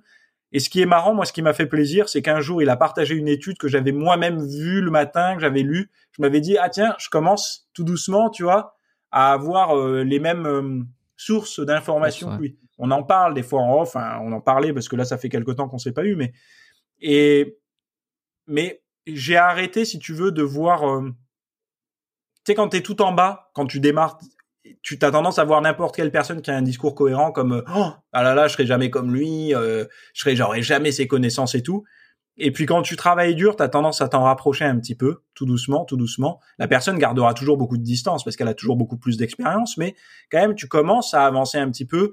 Et disons que le côté euh, l'aura autour a tendance à être un peu moins lumineuse.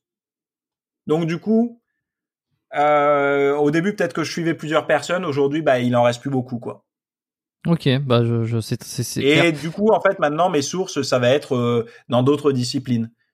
Comme je te disais, des auteurs, euh, de la philosophie, euh, de la psychologie, des conférences avec des spécialistes dans d'autres domaines, et puis des études, hein, tout simplement. Hmm. Tu croises des infos. D'ailleurs, euh, dans l'épisode qu'on avait fait le, le 19, quand tu quand étais passé sur le podcast la première fois, euh, tu m'avais, euh, je t'avais posé les, les enfin, je t'avais demandé les quels podcasts tu écoutais. Donc, on va pas les redire ici. Comme ça, je renvoie tout le monde à aller écouter cet épisode-là pour savoir quel, est, quel podcast tu écoutes. Sûrement que ça a évolué. J'ai une question un peu plus personnelle. Tout à l'heure, tu m'as dit que de temps en temps, tu écoutais un peu les podcasts qui sortaient sur biomécanique. Euh, lesquels as, tu m'as parlé de Mario Bracco. Euh, tu, lesquels t'as as apprécié ou quel discours t'as aimé euh, Quelle personne ou personnalité? J'ai alors aimé aimer la personne et apprécier l'écoute. C'est je peux être intéressé par un sujet sans apprécier la personne. Tu vois, je je, je sais pas si tu vois. Des fois, il y a des sujets intéressants, mais après, je ne partagerai pas le, la philosophie de la personne. Quand je dis apprécier, c'est dur, mais on va dire partager la philosophie, c'est plus politiquement correct, on va dire. Euh, j'avais, j'ai apprécié euh, écouter le podcast avec Mario, euh, parce que Mario déjà euh, contre vents et marées est toujours là depuis des années. Pas faux.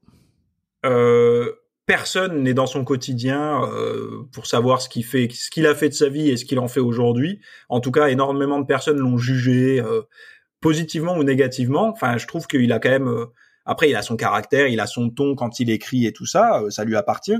Mais quand même, je trouve que son podcast est relativement intéressant. Il faut quand même avoir certaines connaissances. Après, je pense pour l'écouter. Euh, je pense qu'un débutant pur, il aura un peu de mal à, maîtriser tout ça, ou en tout cas à pas tomber dans des croyances, tu vois, un peu trop sectaires et tout ça. Il faut quand même un certain niveau de connaissance pour. Parce que quand j'écoutais le podcast de Mario, moi, avec les connaissances que j'ai, j'arrive à comprendre là où Mario il veut emmener les gens. Il veut, mais je me dis quelqu'un qui est purement débutant, il peut, mal interpréter les choses que Mario est en train de dire, pas mal interpréter, euh, mais mal interpréter dans un sens où, parce qu'il il est quand même bon vulgarisateur et les gens n'arriveront pas à percevoir dans son discours qu'il arrive à vulgariser parce que ça a été très complexe par le passé et qu'il a réussi à simplifier quelque chose qui est pour la majeure partie des gens est très complexe. Mmh. Et, euh, et c'est en ça en fait que je l'ai trouvé intéressant parce que en, en disant des choses de manière simple, il parlait de choses relativement complexes et qu'il a réussi à faire du, enfin, vous avez réussi à durer euh, un certain temps, donc c'était relativement intéressant. Et moi, de toute façon, à partir du moment où j'écoute le truc jusqu'à la fin, c'est que ça, y a pas besoin de chercher plus loin, quoi. Hein, c'est que c'est intéressant. Enfin, que moi, ça m'a intéressé. Mmh.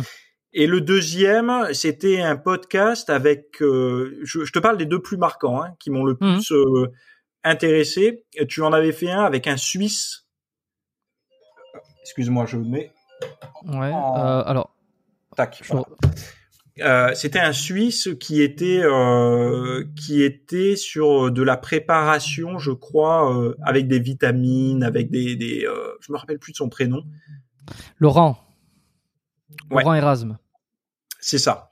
Et en fait, lui, il a, il a parlé. Tout, en fait, moi, ça m'a intéressé parce qu'il a parlé d'une toute une dimension que je ne connais pas du tout, qui est la, le, le monde de la compétition, et euh, que moi je juge en fait un monde un peu underground, un peu effrayant, tu vois. Euh, mm.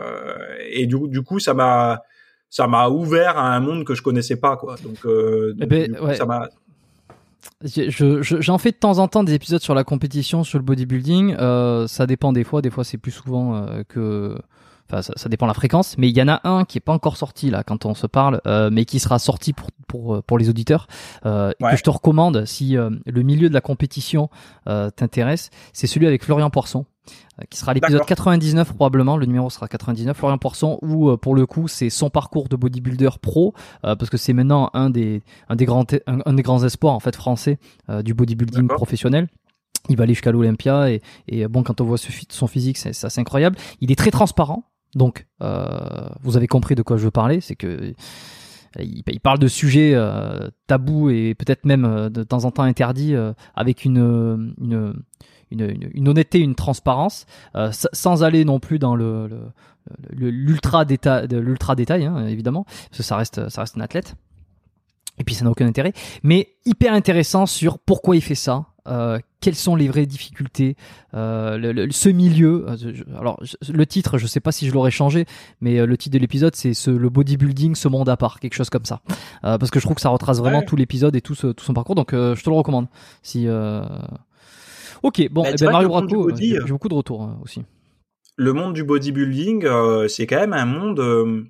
ça dépend comment on le perçoit. Moi, j'ai une image du bodybuilding. Euh, personnellement, moi, c'est pas un monde qui m'attire. Je le vois vraiment comme un monde euh, un peu dark, quoi, tu vois, euh, dans, dans, ma ouais, façon de voir les choses. Hein. Je le vois un petit peu comme ça. Et euh, et après, le, le, je pense qu'il y a quelque chose de, de, de chez ces personnes-là, tu vois, qui est, bah, voilà, ils ont une, une, motivation pour faire, pour exercer cette discipline. Euh, donc forcément, eux, ils le voient pas du tout de cette manière-là. Mais euh, comme tous les trucs un peu dark, on en est, on est curieux de savoir comment ça fonctionne, comment ils, enfin, ils vivent tout ça, quoi. Parce que moi, j'en ai fréquenté des, des, des, bodybuilders dans les salles, euh, pas à ce niveau-là, hein, des, des, gens qui ont fait euh, même des compétitions internationales et tout, mais je veux dire pas à un niveau euh, de fou comme le bodybuilding moderne. Et euh, ben, quand tu les, tu parles un petit peu avec ces personnes-là,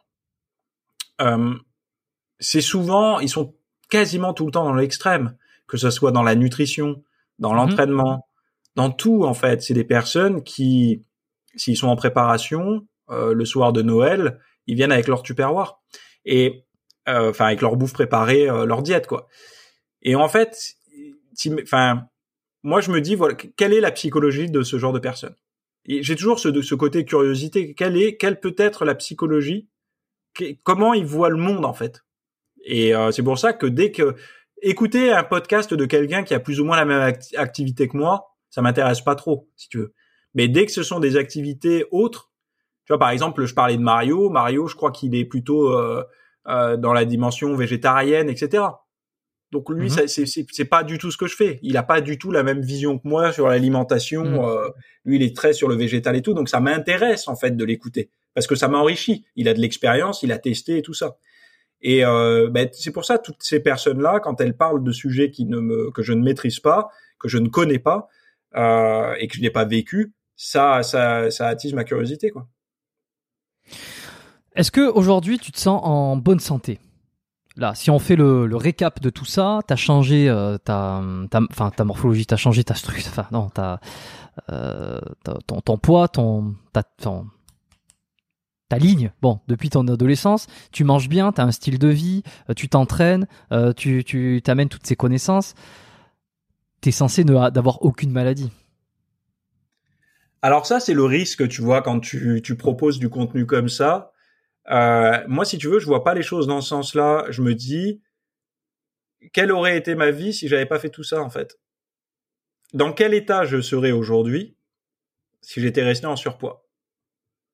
Quelle aurait été ma vie Et donc à partir de là, tu, ça te dérange pas même d'avoir une maladie demain parce que tu te dis cette maladie, je l'aurais eu il y a 10 ans en fait. Puisque globalement, je fais ce qu'il faut pour pas la choper. Donc déjà, ça te permet de te rassurer un petit peu. Alors là, je parle aux personnes ouais. anxieuses parce qu'il y a beaucoup d'anxieux au 21e siècle. Euh, il y a beaucoup de personnes, ils font du sport, ils s'entretiennent et tout ça, et arrivé à un certain moment, ils le font aussi par excès de quête de santé.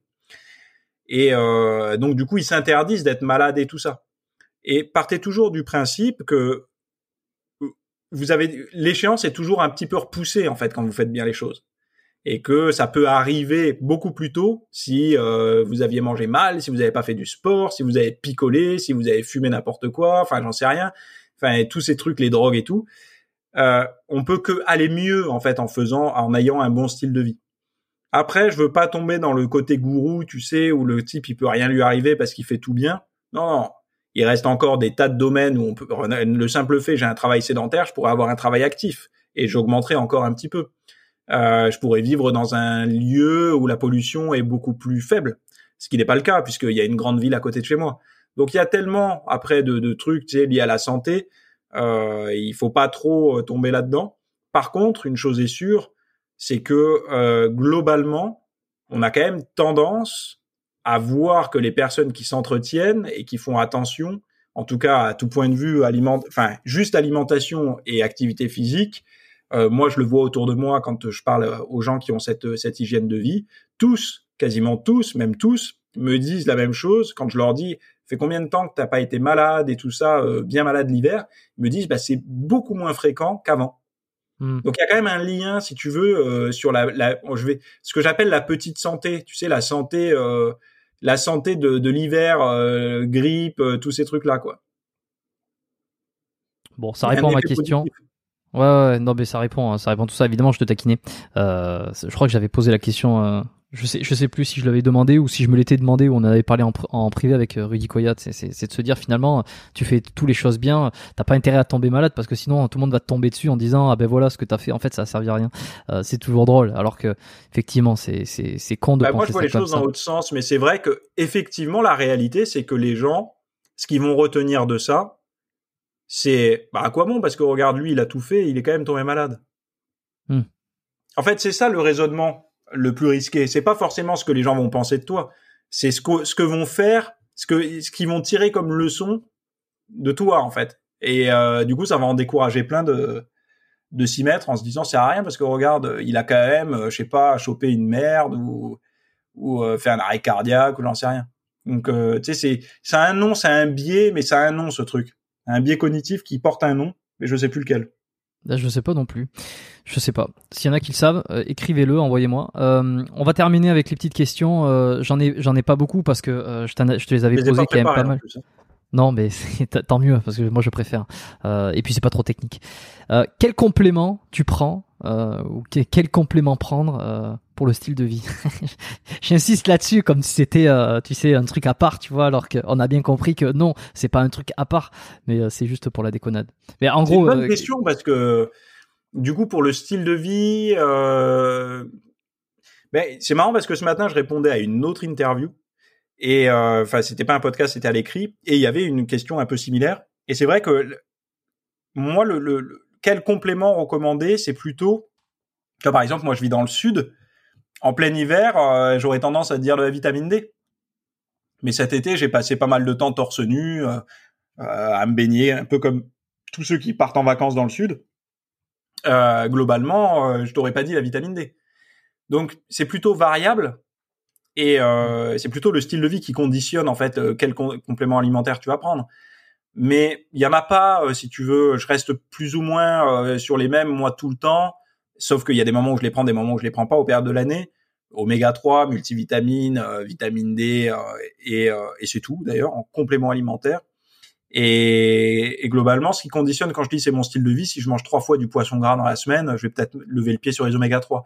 Et tu vois, le, le, le c'est plus le style de vie qui va agir que parce que je me dis toujours une chose, moi, c'est que excès de compléments alimentaires, c'est euh, à un moment donné, c'est qu'à, enfin, il y a un problème. Il y a un moment donné, la personne, il y a trop, enfin, tu, tu, on ne devrait pas avoir à consommer des tonnes de compléments alimentaires, quoi des tonnes, je parle. Mhm. Je moi, je suis pas pour le zéro, on a tout dans la diète, mais je suis pas non plus pour les 50 pots, euh, tu vois. Euh, et je me dis là, il y a un souci quelque part. Mais après, ouais, il y en a plein qui sont cool. Pour ceux qui veulent creuser le sujet des compléments, euh, j'invite à écouter l'épisode 73 avec Michael Gundil qui fait qui fait les 3 heures. C'est pas 3 heures de compléments, mais il y a une grosse partie sur les compléments et ah, justement. C'est son boulot en même temps c'est son taf et euh, pour le coup je l'ai euh, je l'ai bombardé de questions donc euh, les gens sont plutôt si, contents. Si on doit l'écouter pour quelque chose c'est bien pour ça hein, parce que les compléments alimentaires il les a travaillés retravaillés il écrit bouquins rééditionné les bouquins je crois qu'il enfin il travaille toujours pour une boutique d'ailleurs donc il connaît il maîtrise. Comment tu t'entraînes? C'est quoi ton format? Qu'est-ce qui te plaît? Bah en ce moment, on va partir du dans ce moment parce que si j'ai la chance de revenir une troisième fois comme ça, il y aura une autre façon. Euh, donc en ce moment, j'ai j'ai un, format euh, qui me plaît pas mal. C'est que alors comment je m'entraîne déjà, c'est muscu et cardio, je fais les deux. Mais là en ce moment, je suis sur un protocole où je cherche à monter assez haut en poids tout en ayant des temps de repos très courts. Alors là, tu fais hurler tout le monde, hein, parce que c'est pas possible. Ça, ils diront oui, mais si tu as des temps de repos courts, c'est que tu montes pas au maximum. Oui, mais je m'en fous. En fait, je monte au maximum en prenant en compte que euh, j'ai que 30 secondes de récupération. Donc au début, c'est lourd, puis après c'est très lourd, puis après c'est très très lourd, alors que le poids n'a pas changé. Mais euh, la fatigue, voilà. Moi, j'aime bien travailler sous des angles un petit peu différents. Façon, mon physique, enfin, au bout d'un moment, c'est des micro détails qui changent. Tu progresses plus à prendre un centimètre par euh, par tous les tous les six mois, c'est fini ça c'est que de l'ordre de détails, après de définition, de stri, de choses comme ça. Euh, mais bon, bref. Donc ça va être des formats. Je vais faire pas mal de séries par exercice, avec des, des temps de, de, de, repos très courts, des nombres de répétitions assez faibles, donc en dessous de 10 en général, et euh, de répéter, répéter, répéter ça euh, sur deux, trois exercices, et après me tabasser sur les abdos tous les jours comme je fais pour essayer de, de, de, de de travailler un petit peu ma sangle abdominale comme je fais depuis des années d'ailleurs. Et ponctuellement dans la semaine, donc euh, c'est pas régulier. Quand je dis c'est pas régulier, ça, ça veut dire que c'est pas tous les jours. Donc ça va être deux, trois fois par semaine de faire du cardio de basse intensité ou de haute intensité. Ça dépend si j'ai la, la, gouache pour le faire. Et voilà. Mm-hmm. Mais tu vois, hier par exemple, euh, je devais faire ma séance et euh, avec un ami, euh, on devait se voir dans l'après-midi. Au lieu de faire de, de le voir et d'après faire ma séance, ce que j'ai préféré faire, c'est de le voir en faisant ma séance. C'est-à-dire qu'on est allé à un parcours de santé, il y avait une barre de traction des dips, et on s'est tabassé, on a fait 200 tractions, 200 dips, et, euh, et on est rentré après, on est allé boire euh, boire une eau gazeuse et on est rentré à la maison, quoi. Mais au moins, euh, j'aime bien, si tu veux, je suis plus borné. Le fait d'avoir tout l'équipement à la maison, l'avantage c'est que si par exemple cette séance-là, je l'avais jugée trop peu intense, j'aurais pu à la maison euh, me fignoler si tu veux, tu vois, me mettre un petit peu plus sur les triceps ou un peu plus sur le dos ou les biceps, peu importe. Et euh, chose que je pouvais moins faire avant quand j'allais en salle parce qu'il aurait fallu en rentrant de ça repartir. Enfin, je veux dire, à un moment donné, il faut bien bosser, quoi. Tu n'as pas la journée à penser à ton sport. Là, euh, ça m'a permis quand même, ça permet quand même d'avoir une certaine liberté et euh, de pouvoir faire beaucoup plus de formes d'entraînement parce que tu sais que dans tous les cas, tu auras toujours tes haltères à la maison, ta barre, euh, ton banc, ton rack, des choses comme ça. Quoi. Donc voilà plus ou moins. Je m'entraîne de manière hybride. comme, comme, comme, Tesla, comme les Tesla. voilà. Ah non, Tesla, c'est 100% électrique ah oui, pardon, c'est vrai, c'est vrai, autant pour moi. Bah, tu vois, j'ai voulu faire une blague, une comparaison sur la bagnole, mais le, le, professionnel de la bagnole m'a corrigé direct. Tu vois. Non, mais attends, je suis à fond dans la voiture en ce moment parce que je cherche en plus. Euh, là, on vient, je, je, vais pouvoir mettre bientôt une prise de courant euh, sur ma place de sous-sol. Donc du coup, euh, je recherchais une hybride, mais c'est pas facile parce que c'est tellement moderne que ça coûte la peau du cul. Et moi, je mets pas le prix d'un studio dans une dans une bagnole, quoi. Une bagnole, ouais. Bon, les trois dernières questions, euh, dont, dont, allez, si trois quand même, euh, que j'ai l'habitude de poser, que je t'avais forcément demandé, mais pour le coup, je me souviens plus ce que tu m'avais fourni comme réponse. Euh, si on pouvait revenir 10 ans en arrière, t'as 34, donc 24, je pense qu'on est bien entre 20 et 25. C'est quoi le meilleur conseil que tu aurais besoin d'entendre en tant que sportif? Bah en Ou fait, même professionnel d'ailleurs. Si c'était possible, j'engagerais un tueur en série pour me tuer tout de suite, pour me surtout pas m'avertir de changement parce que j'ai tellement apprécié ces dix dernières années. Euh, je me suis tellement construit psychologiquement, physiquement, euh, professionnellement également, même socialement, que, enfin, j'aurais tellement peur, si tu veux, de, de, de, de tu sais, un peu comme dans les films où il y a des, des trucs temporels là, de modifier le cours de l'histoire, mmh. que je, je, ferai tout pour que je me rencontre jamais en fait. Donc aucun conseil. Je pense que le, le, le c'est le meilleur conseil que je me donnerais quoi. Un reflet dans le miroir, en fait, je serais. Euh, T'avais eu un modèle ou un mentor pareil, hein, je sais plus si je te l'avais demandé ça, et euh, quelqu'un que as, que, qui t'a inspiré, beaucoup inspiré. À quel point de vue? Tous. Ben, je pense que avec les, les, les, les années qui passent euh, gentiment, je me rends compte que les mentors ont tendance à changer. Quand j'ai démarré, euh, le premier mentor que j'avais était un pote entre guillemets, hein, qui était plus musclé que moi. Ensuite, euh, ça a été euh, Arnold quand j'ai commencé à m'intéresser sérieusement à la musculation. Puis après, ça a été euh, euh des modèles fitness américains, genre alors pas Steve Cook que j'ai jamais trop aimé. Il y avait Rob Riches que j'aimais bien, il y avait Greg Plitt que j'aimais bien, il y avait Julien Gréau aussi même que j'avais interviewé que j'aimais bien. Ils avaient des physiques qui me parlaient plus. Me, si tu veux, c'était plus à ce genre de personnes que je m'identifiais. Et aujourd'hui, euh, bah, mes mentors, ils sont plutôt chez des personnes qui ont 40, 50 ans, qui ont toujours la forme, qui ont vécu de ça, ou alors qui, qui pas du tout d'ailleurs. Euh, et je me retrouve beaucoup plus, euh, enfin, je trouve beaucoup plus aujourd'hui d'inspiration chez des personnes qui ont réussi à garder la forme à vie, sans que ce soit leur métier, c'est-à-dire métier euh, qui soit pas euh, bodybuilder, quoi qui avaient un métier à côté, ou des acteurs, ou des chanteurs, ou en fait, parce que je trouve que ça correspond plus à notre mode de vie à tous, où on a un job qui peut être dans le sport, mais qui n'est pas, euh, on n'est pas payé pour avoir des abdos, quoi. Mmh. Euh, et à côté, une pratique sportive, parce que les sportifs de haut niveau, euh, il y a un jour, je me suis dit ouais, mais ça m'inspire pas parce que ces gens-là sont payés pour être en forme, en fait. Donc c'est je me, alors je sais que ça en, ça en, ça en inspire plein, mais moi, ça me, ça m'inspire plus aujourd'hui en tout cas. Je suis plus inspiré par des gens qui arrivent à driver une vie normale, équilibrée, tout en restant en forme. Et ces gens-là, et globalement, c'est souvent des gens qui ont 50 voire plus, qui sont pas connus. Des fois, c'est des gens que je vais rencontrer dans la vie de tous les jours. Et je vais avoir une super discussion avec parce que justement, ils ont euh, deux décennies de plus que moi ou trois, et euh, ils ont toujours des choses à nous apprendre ces gens-là.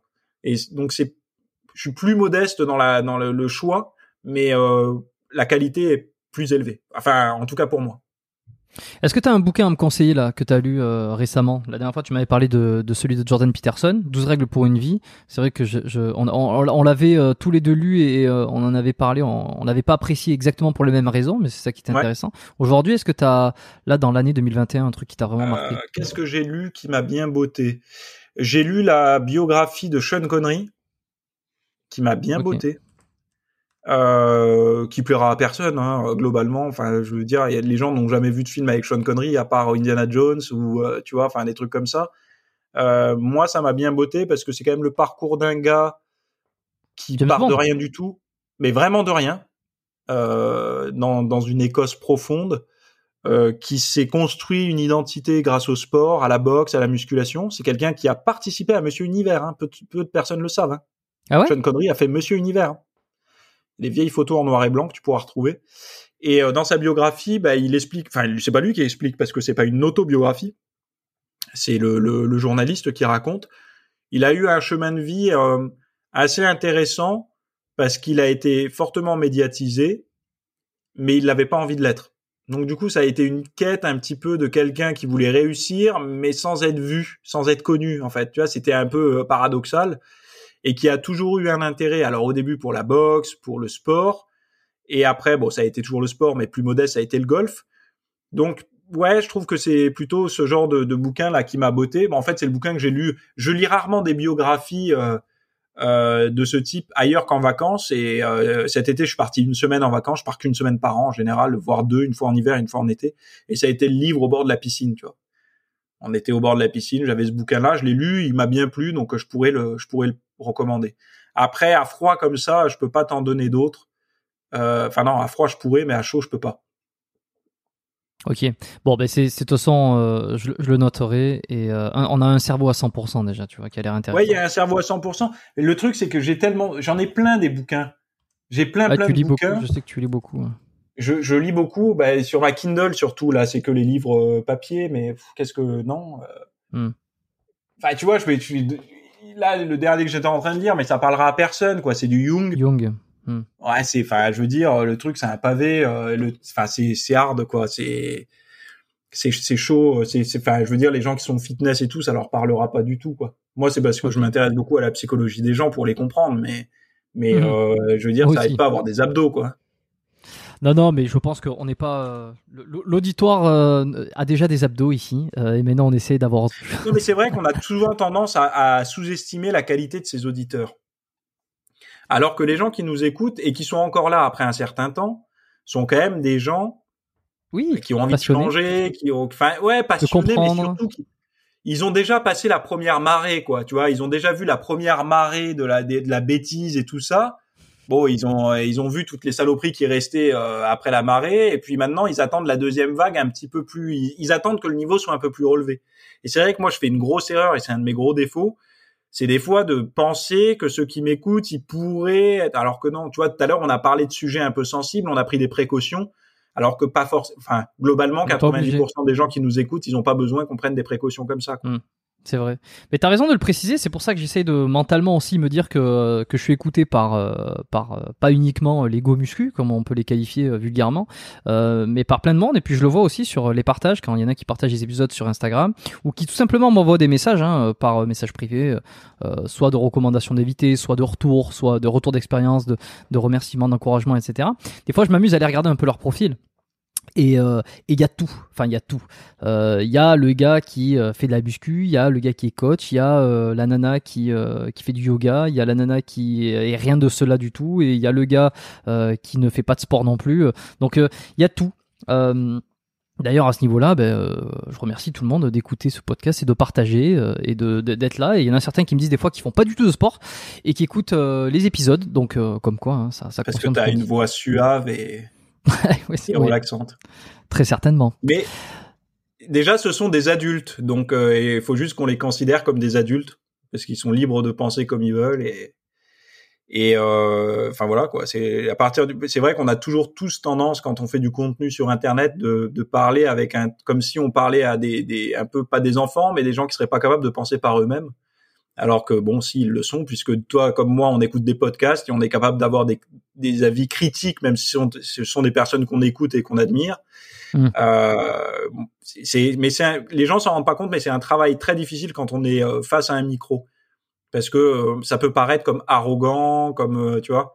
Et des fois, il faut l'être un petit peu parce que le discours est plus fluide et plus agréable. Mais bon, c'est pas facile quand c'est pas notre nature.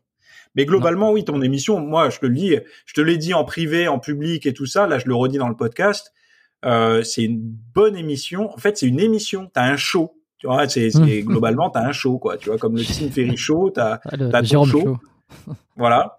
Et euh, ce qui est bien, c'est que t'appelles euh, plein de personnes différentes, quoi. Et moi, je pense pas qu'il faut que tu, enfin, c'est que mon point de vue, mais n'hésite pas vraiment hein, à, à, aller chercher des personnes, mais vraiment dans des sujets. Tu as parlé de Stéphane Edouard, mais même d'autres personnes, tu vois, des gens qui n'ont rien à voir avec euh, ce domaine-là, euh, parce que ils ont toujours des choses à apporter. Euh, toi, tu peux leur poser des questions en lien qui, qui, qui sera toujours des choses. Tu vois, par exemple, je dis une bêtise, mais si tu veux inviter un grand chef cuistot, même s'il fait pas de muscu, il pourrait t'apprendre à cuisiner des courgettes et que t'aimes ça. pour revenir à un truc de tout à l'heure, Mm. Et ça peut être des idées comme ça euh, intéressantes. Et ça, moi, par exemple, ça me plairait. Mmh.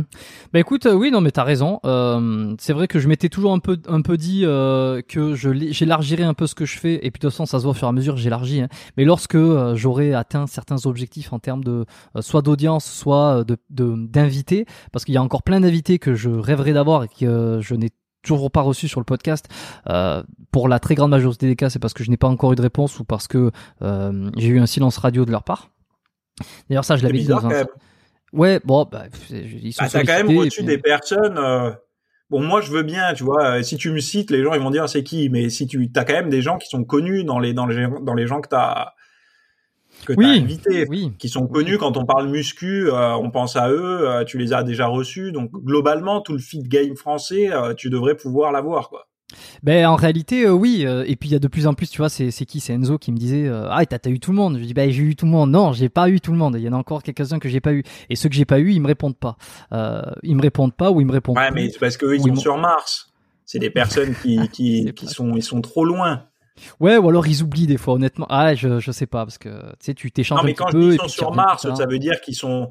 Tiens, en fait, il y a, il y a, il y a, il y a, y a plein de youtubeurs euh, fitness et tout, et puis il y en a quelques-uns, ils sont, mais ils sont beaucoup plus loin, quoi. Ils sont à des, enfin, ils ont des millions d'abonnés ou des milliers, ou ils sont sursollicités. Bon.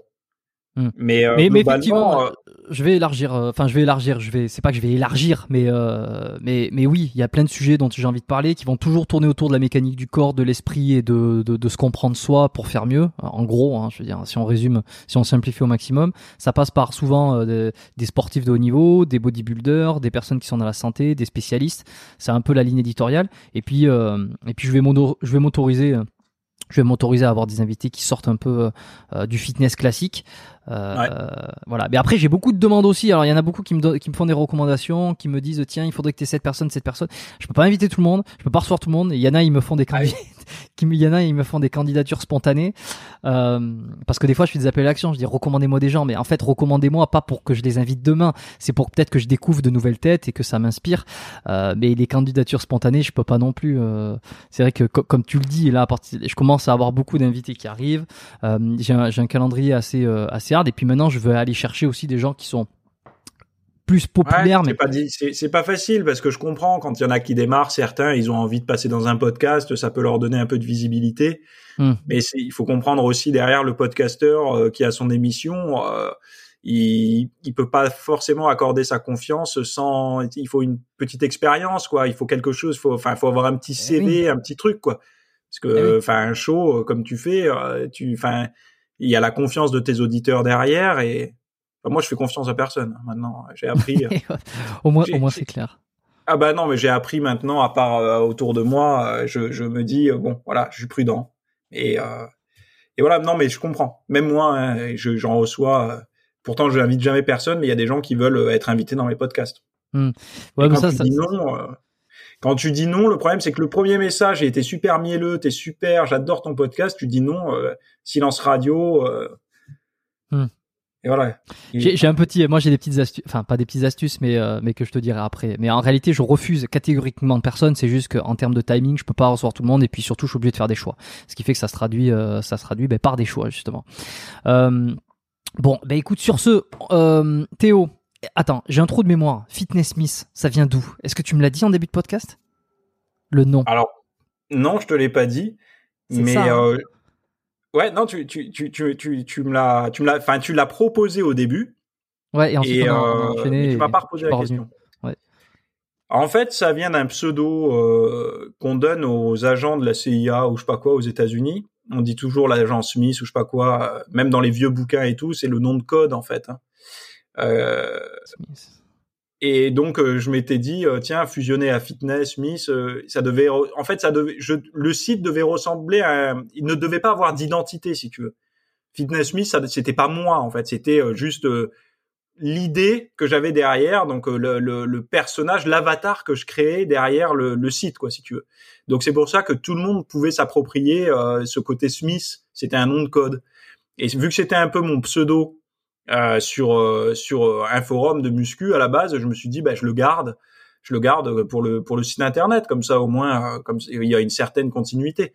Mais il y avait rien de réfléchi. si tu veux, tu, tu vois bien dans l'intonation et dans l'écriture et tout que c'est hyper complexe. Euh, c'est pourri pour le référencement. Enfin, je veux dire, tu t'en souviens bah pas. Moi, je trouve ça bien, Fitness Smith.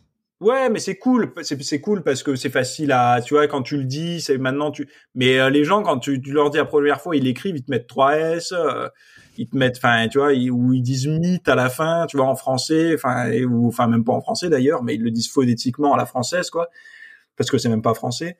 Mais euh, mais globalement, c'était pas du tout une stratégie, tu vois, comme comme comme j'aurais pu appeler lefitnessenfrance.com ou un truc comme ça. Hmm. Ok. Non, ça vient de ça en fait. Hein. Parce eh que ben, je suis, je suis content d'apprendre, tu vois. Moi, j'ai jamais joué aux jeux vidéo en ligne. J'ai jamais été sur tous ces trucs en ligne là, donc moi, j'ai pas la culture du pseudo facile. Et quand le jour où je me suis retrouvé à, tiens, il faut que tu mettes un pseudo, c'est le truc qui m'est venu en tête, quoi.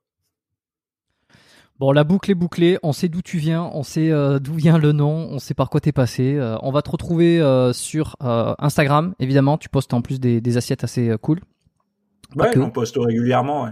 Pas des trucs simples, hein, pas des trucs où il te faut une, une demi-heure, trois quarts d'heure à préparer et des plats que tu trouves en magasin bio et tout. Hein. C'est des trucs simples avec ce qu'on a dans le frigo. Hmm. C'est qu'on peut t'ajouter. Tu es actif sur euh, YouTube également? Hum, est-ce que tu as des ah, ressources à me proposer? Le plus simple pour quelqu'un qui débarque, euh, s'il veut, il s'abonne à la chaîne YouTube, c'est Fitness Smith. Hein, et euh, il y a le podcast à 8 heures tous les mardis matins, qui peut retrouver sur toutes les plateformes de podcast, s'appelle La Pause mmh. Fitness, mais sur la chaîne Fitness Smith, il y est. Mais la chaîne, c'est bien, la chaîne YouTube, parce qu'au moins, il, il, voit le podcast, il peut se faire une idée aussi des vidéos en face caméra que je fais le jeudi, où je réponds à la question des auditeurs tous les jeudis à 18h. Euh, et le dimanche, je mets les, les extraits de mes cours euh, que je mets payants sur mon site. Donc les gens peuvent se faire une idée pareil de ce que je propose en version payante. Donc en général, c'est un extrait de une minute, deux minutes, trois minutes, cinq minutes. Et, euh, et la reste, le reste est sur mon site internet, quoi. Sur une, sur un Netflix version fitness, quoi. Ce que j'appelle comme ça maintenant. C'est ça. Ben j'encourage les gens à l'écouter, euh, ne serait-ce que la pause fitness, euh, enfin d'aller. Ouais, c'est le, le ressources, pour découvrir. Ouais, parce que tu parles beaucoup d'actu fitness. En fait, tu prends euh, ce qui se ce qui se dit euh, dans les médias un petit peu. Euh, une revue de presse. Ouais, revue de presse, et puis tu fais ton tu décortiques un peu en donnant ton avis et en faisant le, pont avec le style de vie, avec ce que tu peux recommander. Donc euh, non, non, c'est vraiment bien. Et puis ça se consomme euh, euh, comme ça. Enfin, c'est vraiment c'est en toile de fond, mais dans le sens où où ah tiens, ok, c'est voilà, c'est comme ça que je l'écoute. Moi, je dis ah, ok, ça c'est intéressant. ok, d'accord. Bon voilà, je suis je suis très mauvais acteur, mais on a compris quoi. C'est, euh, c'est, non, non, c'est, c'est cool. Je laisserai les liens. Tout ça, on pourra euh, cliquer dessus pour te retrouver. Euh, ceci étant dit, bah écoute, merci Théo d'être passé donc pour la deuxième fois, un épisode un peu plus long, mais à mon plus grand bonheur parce que tu sais, et comme tous les auditeurs, on adore les épisodes longs. Et toi-même, tu l'as dit, donc. ah, j'adore. Donc, passe. ça se termine. ben on va continuer un petit peu. On va quitter les auditeurs et puis on va, on va se raconter deux trois petites conneries sans doute.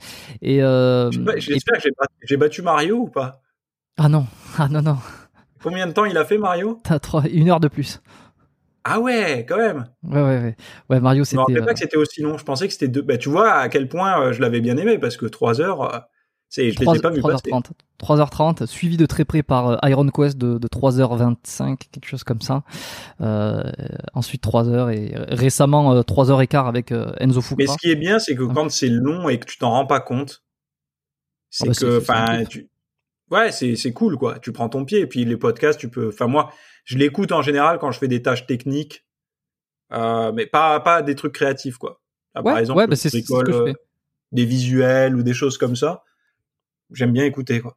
La bouffe, le ménage, euh, c'est ce que je recommande. Moi aussi, j'adore les épisodes longs. J'écoute des podcasts qui sont souvent, enfin, de, tout, mais euh, mes, mes préférés sont entrepreneuriaux, entrepreneurial.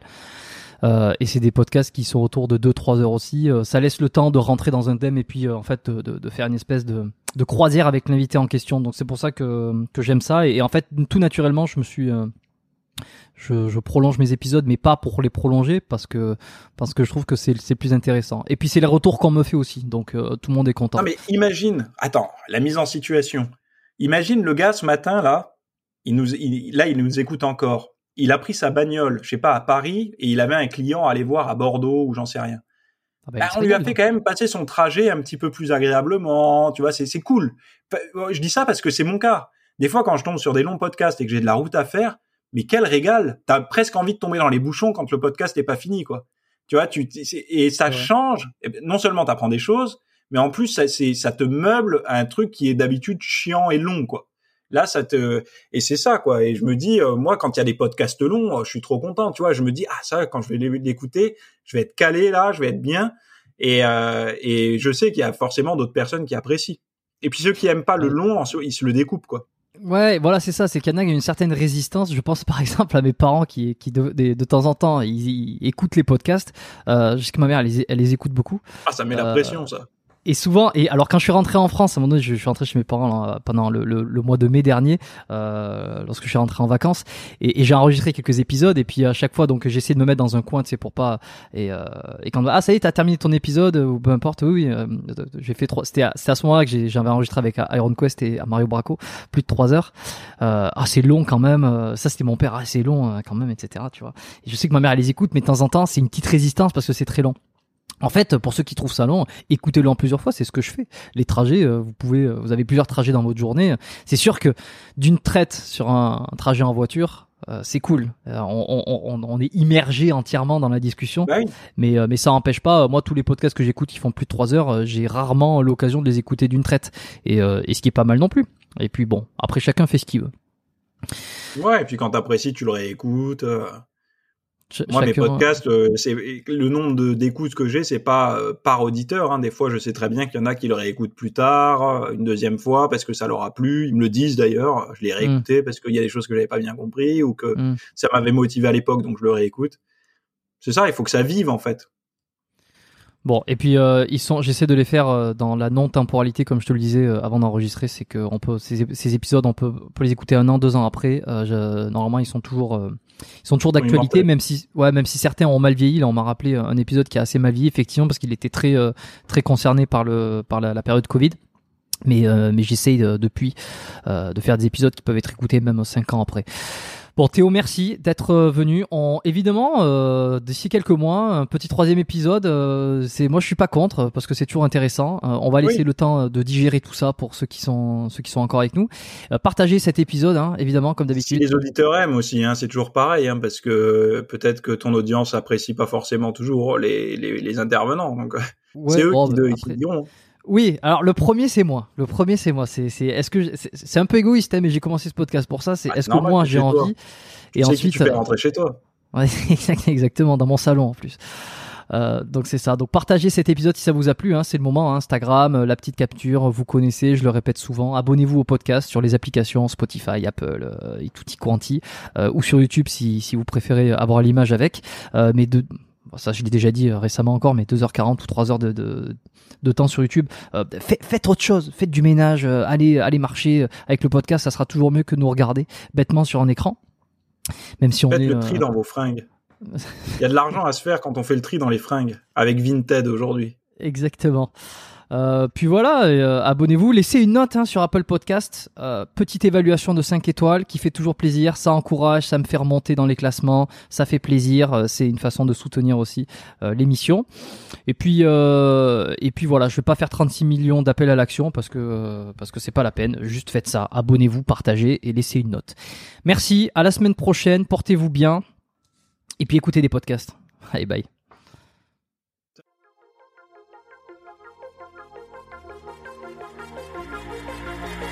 Merci d'avoir écouté cet épisode du podcast Biomécanique jusqu'au bout. Vous pouvez l'envoyer à deux de vos amis ou le partager sur vos réseaux sociaux. Merci également de lui mettre une note de 5 étoiles avec un petit commentaire sympa. C'est ce qui me permet de mieux ressortir dans les classements. Laissez-moi votre email sur biomécaniquepodcast.com slash lettres et je vous enverrai l'épisode de la semaine ainsi que la lettre biomécanique une fois par mois où je vous partage mes meilleurs conseils et recommandations. Vous avez écouté le podcast Biomécanique. Je suis Jérôme Cazerolle et je vous dis à très bientôt.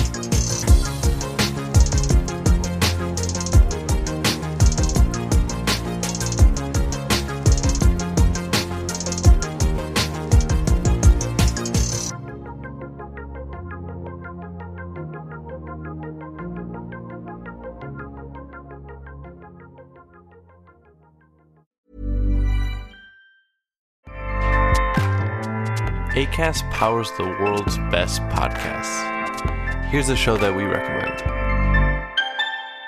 Hi, I'm Jesse Cruikshank. Jesse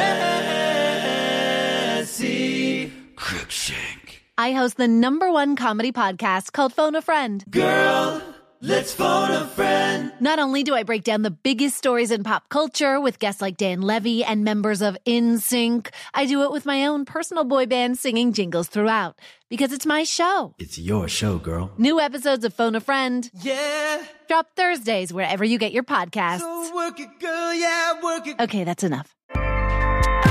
ACAST helps creators launch, grow, and monetize their podcasts everywhere. ACAST.com.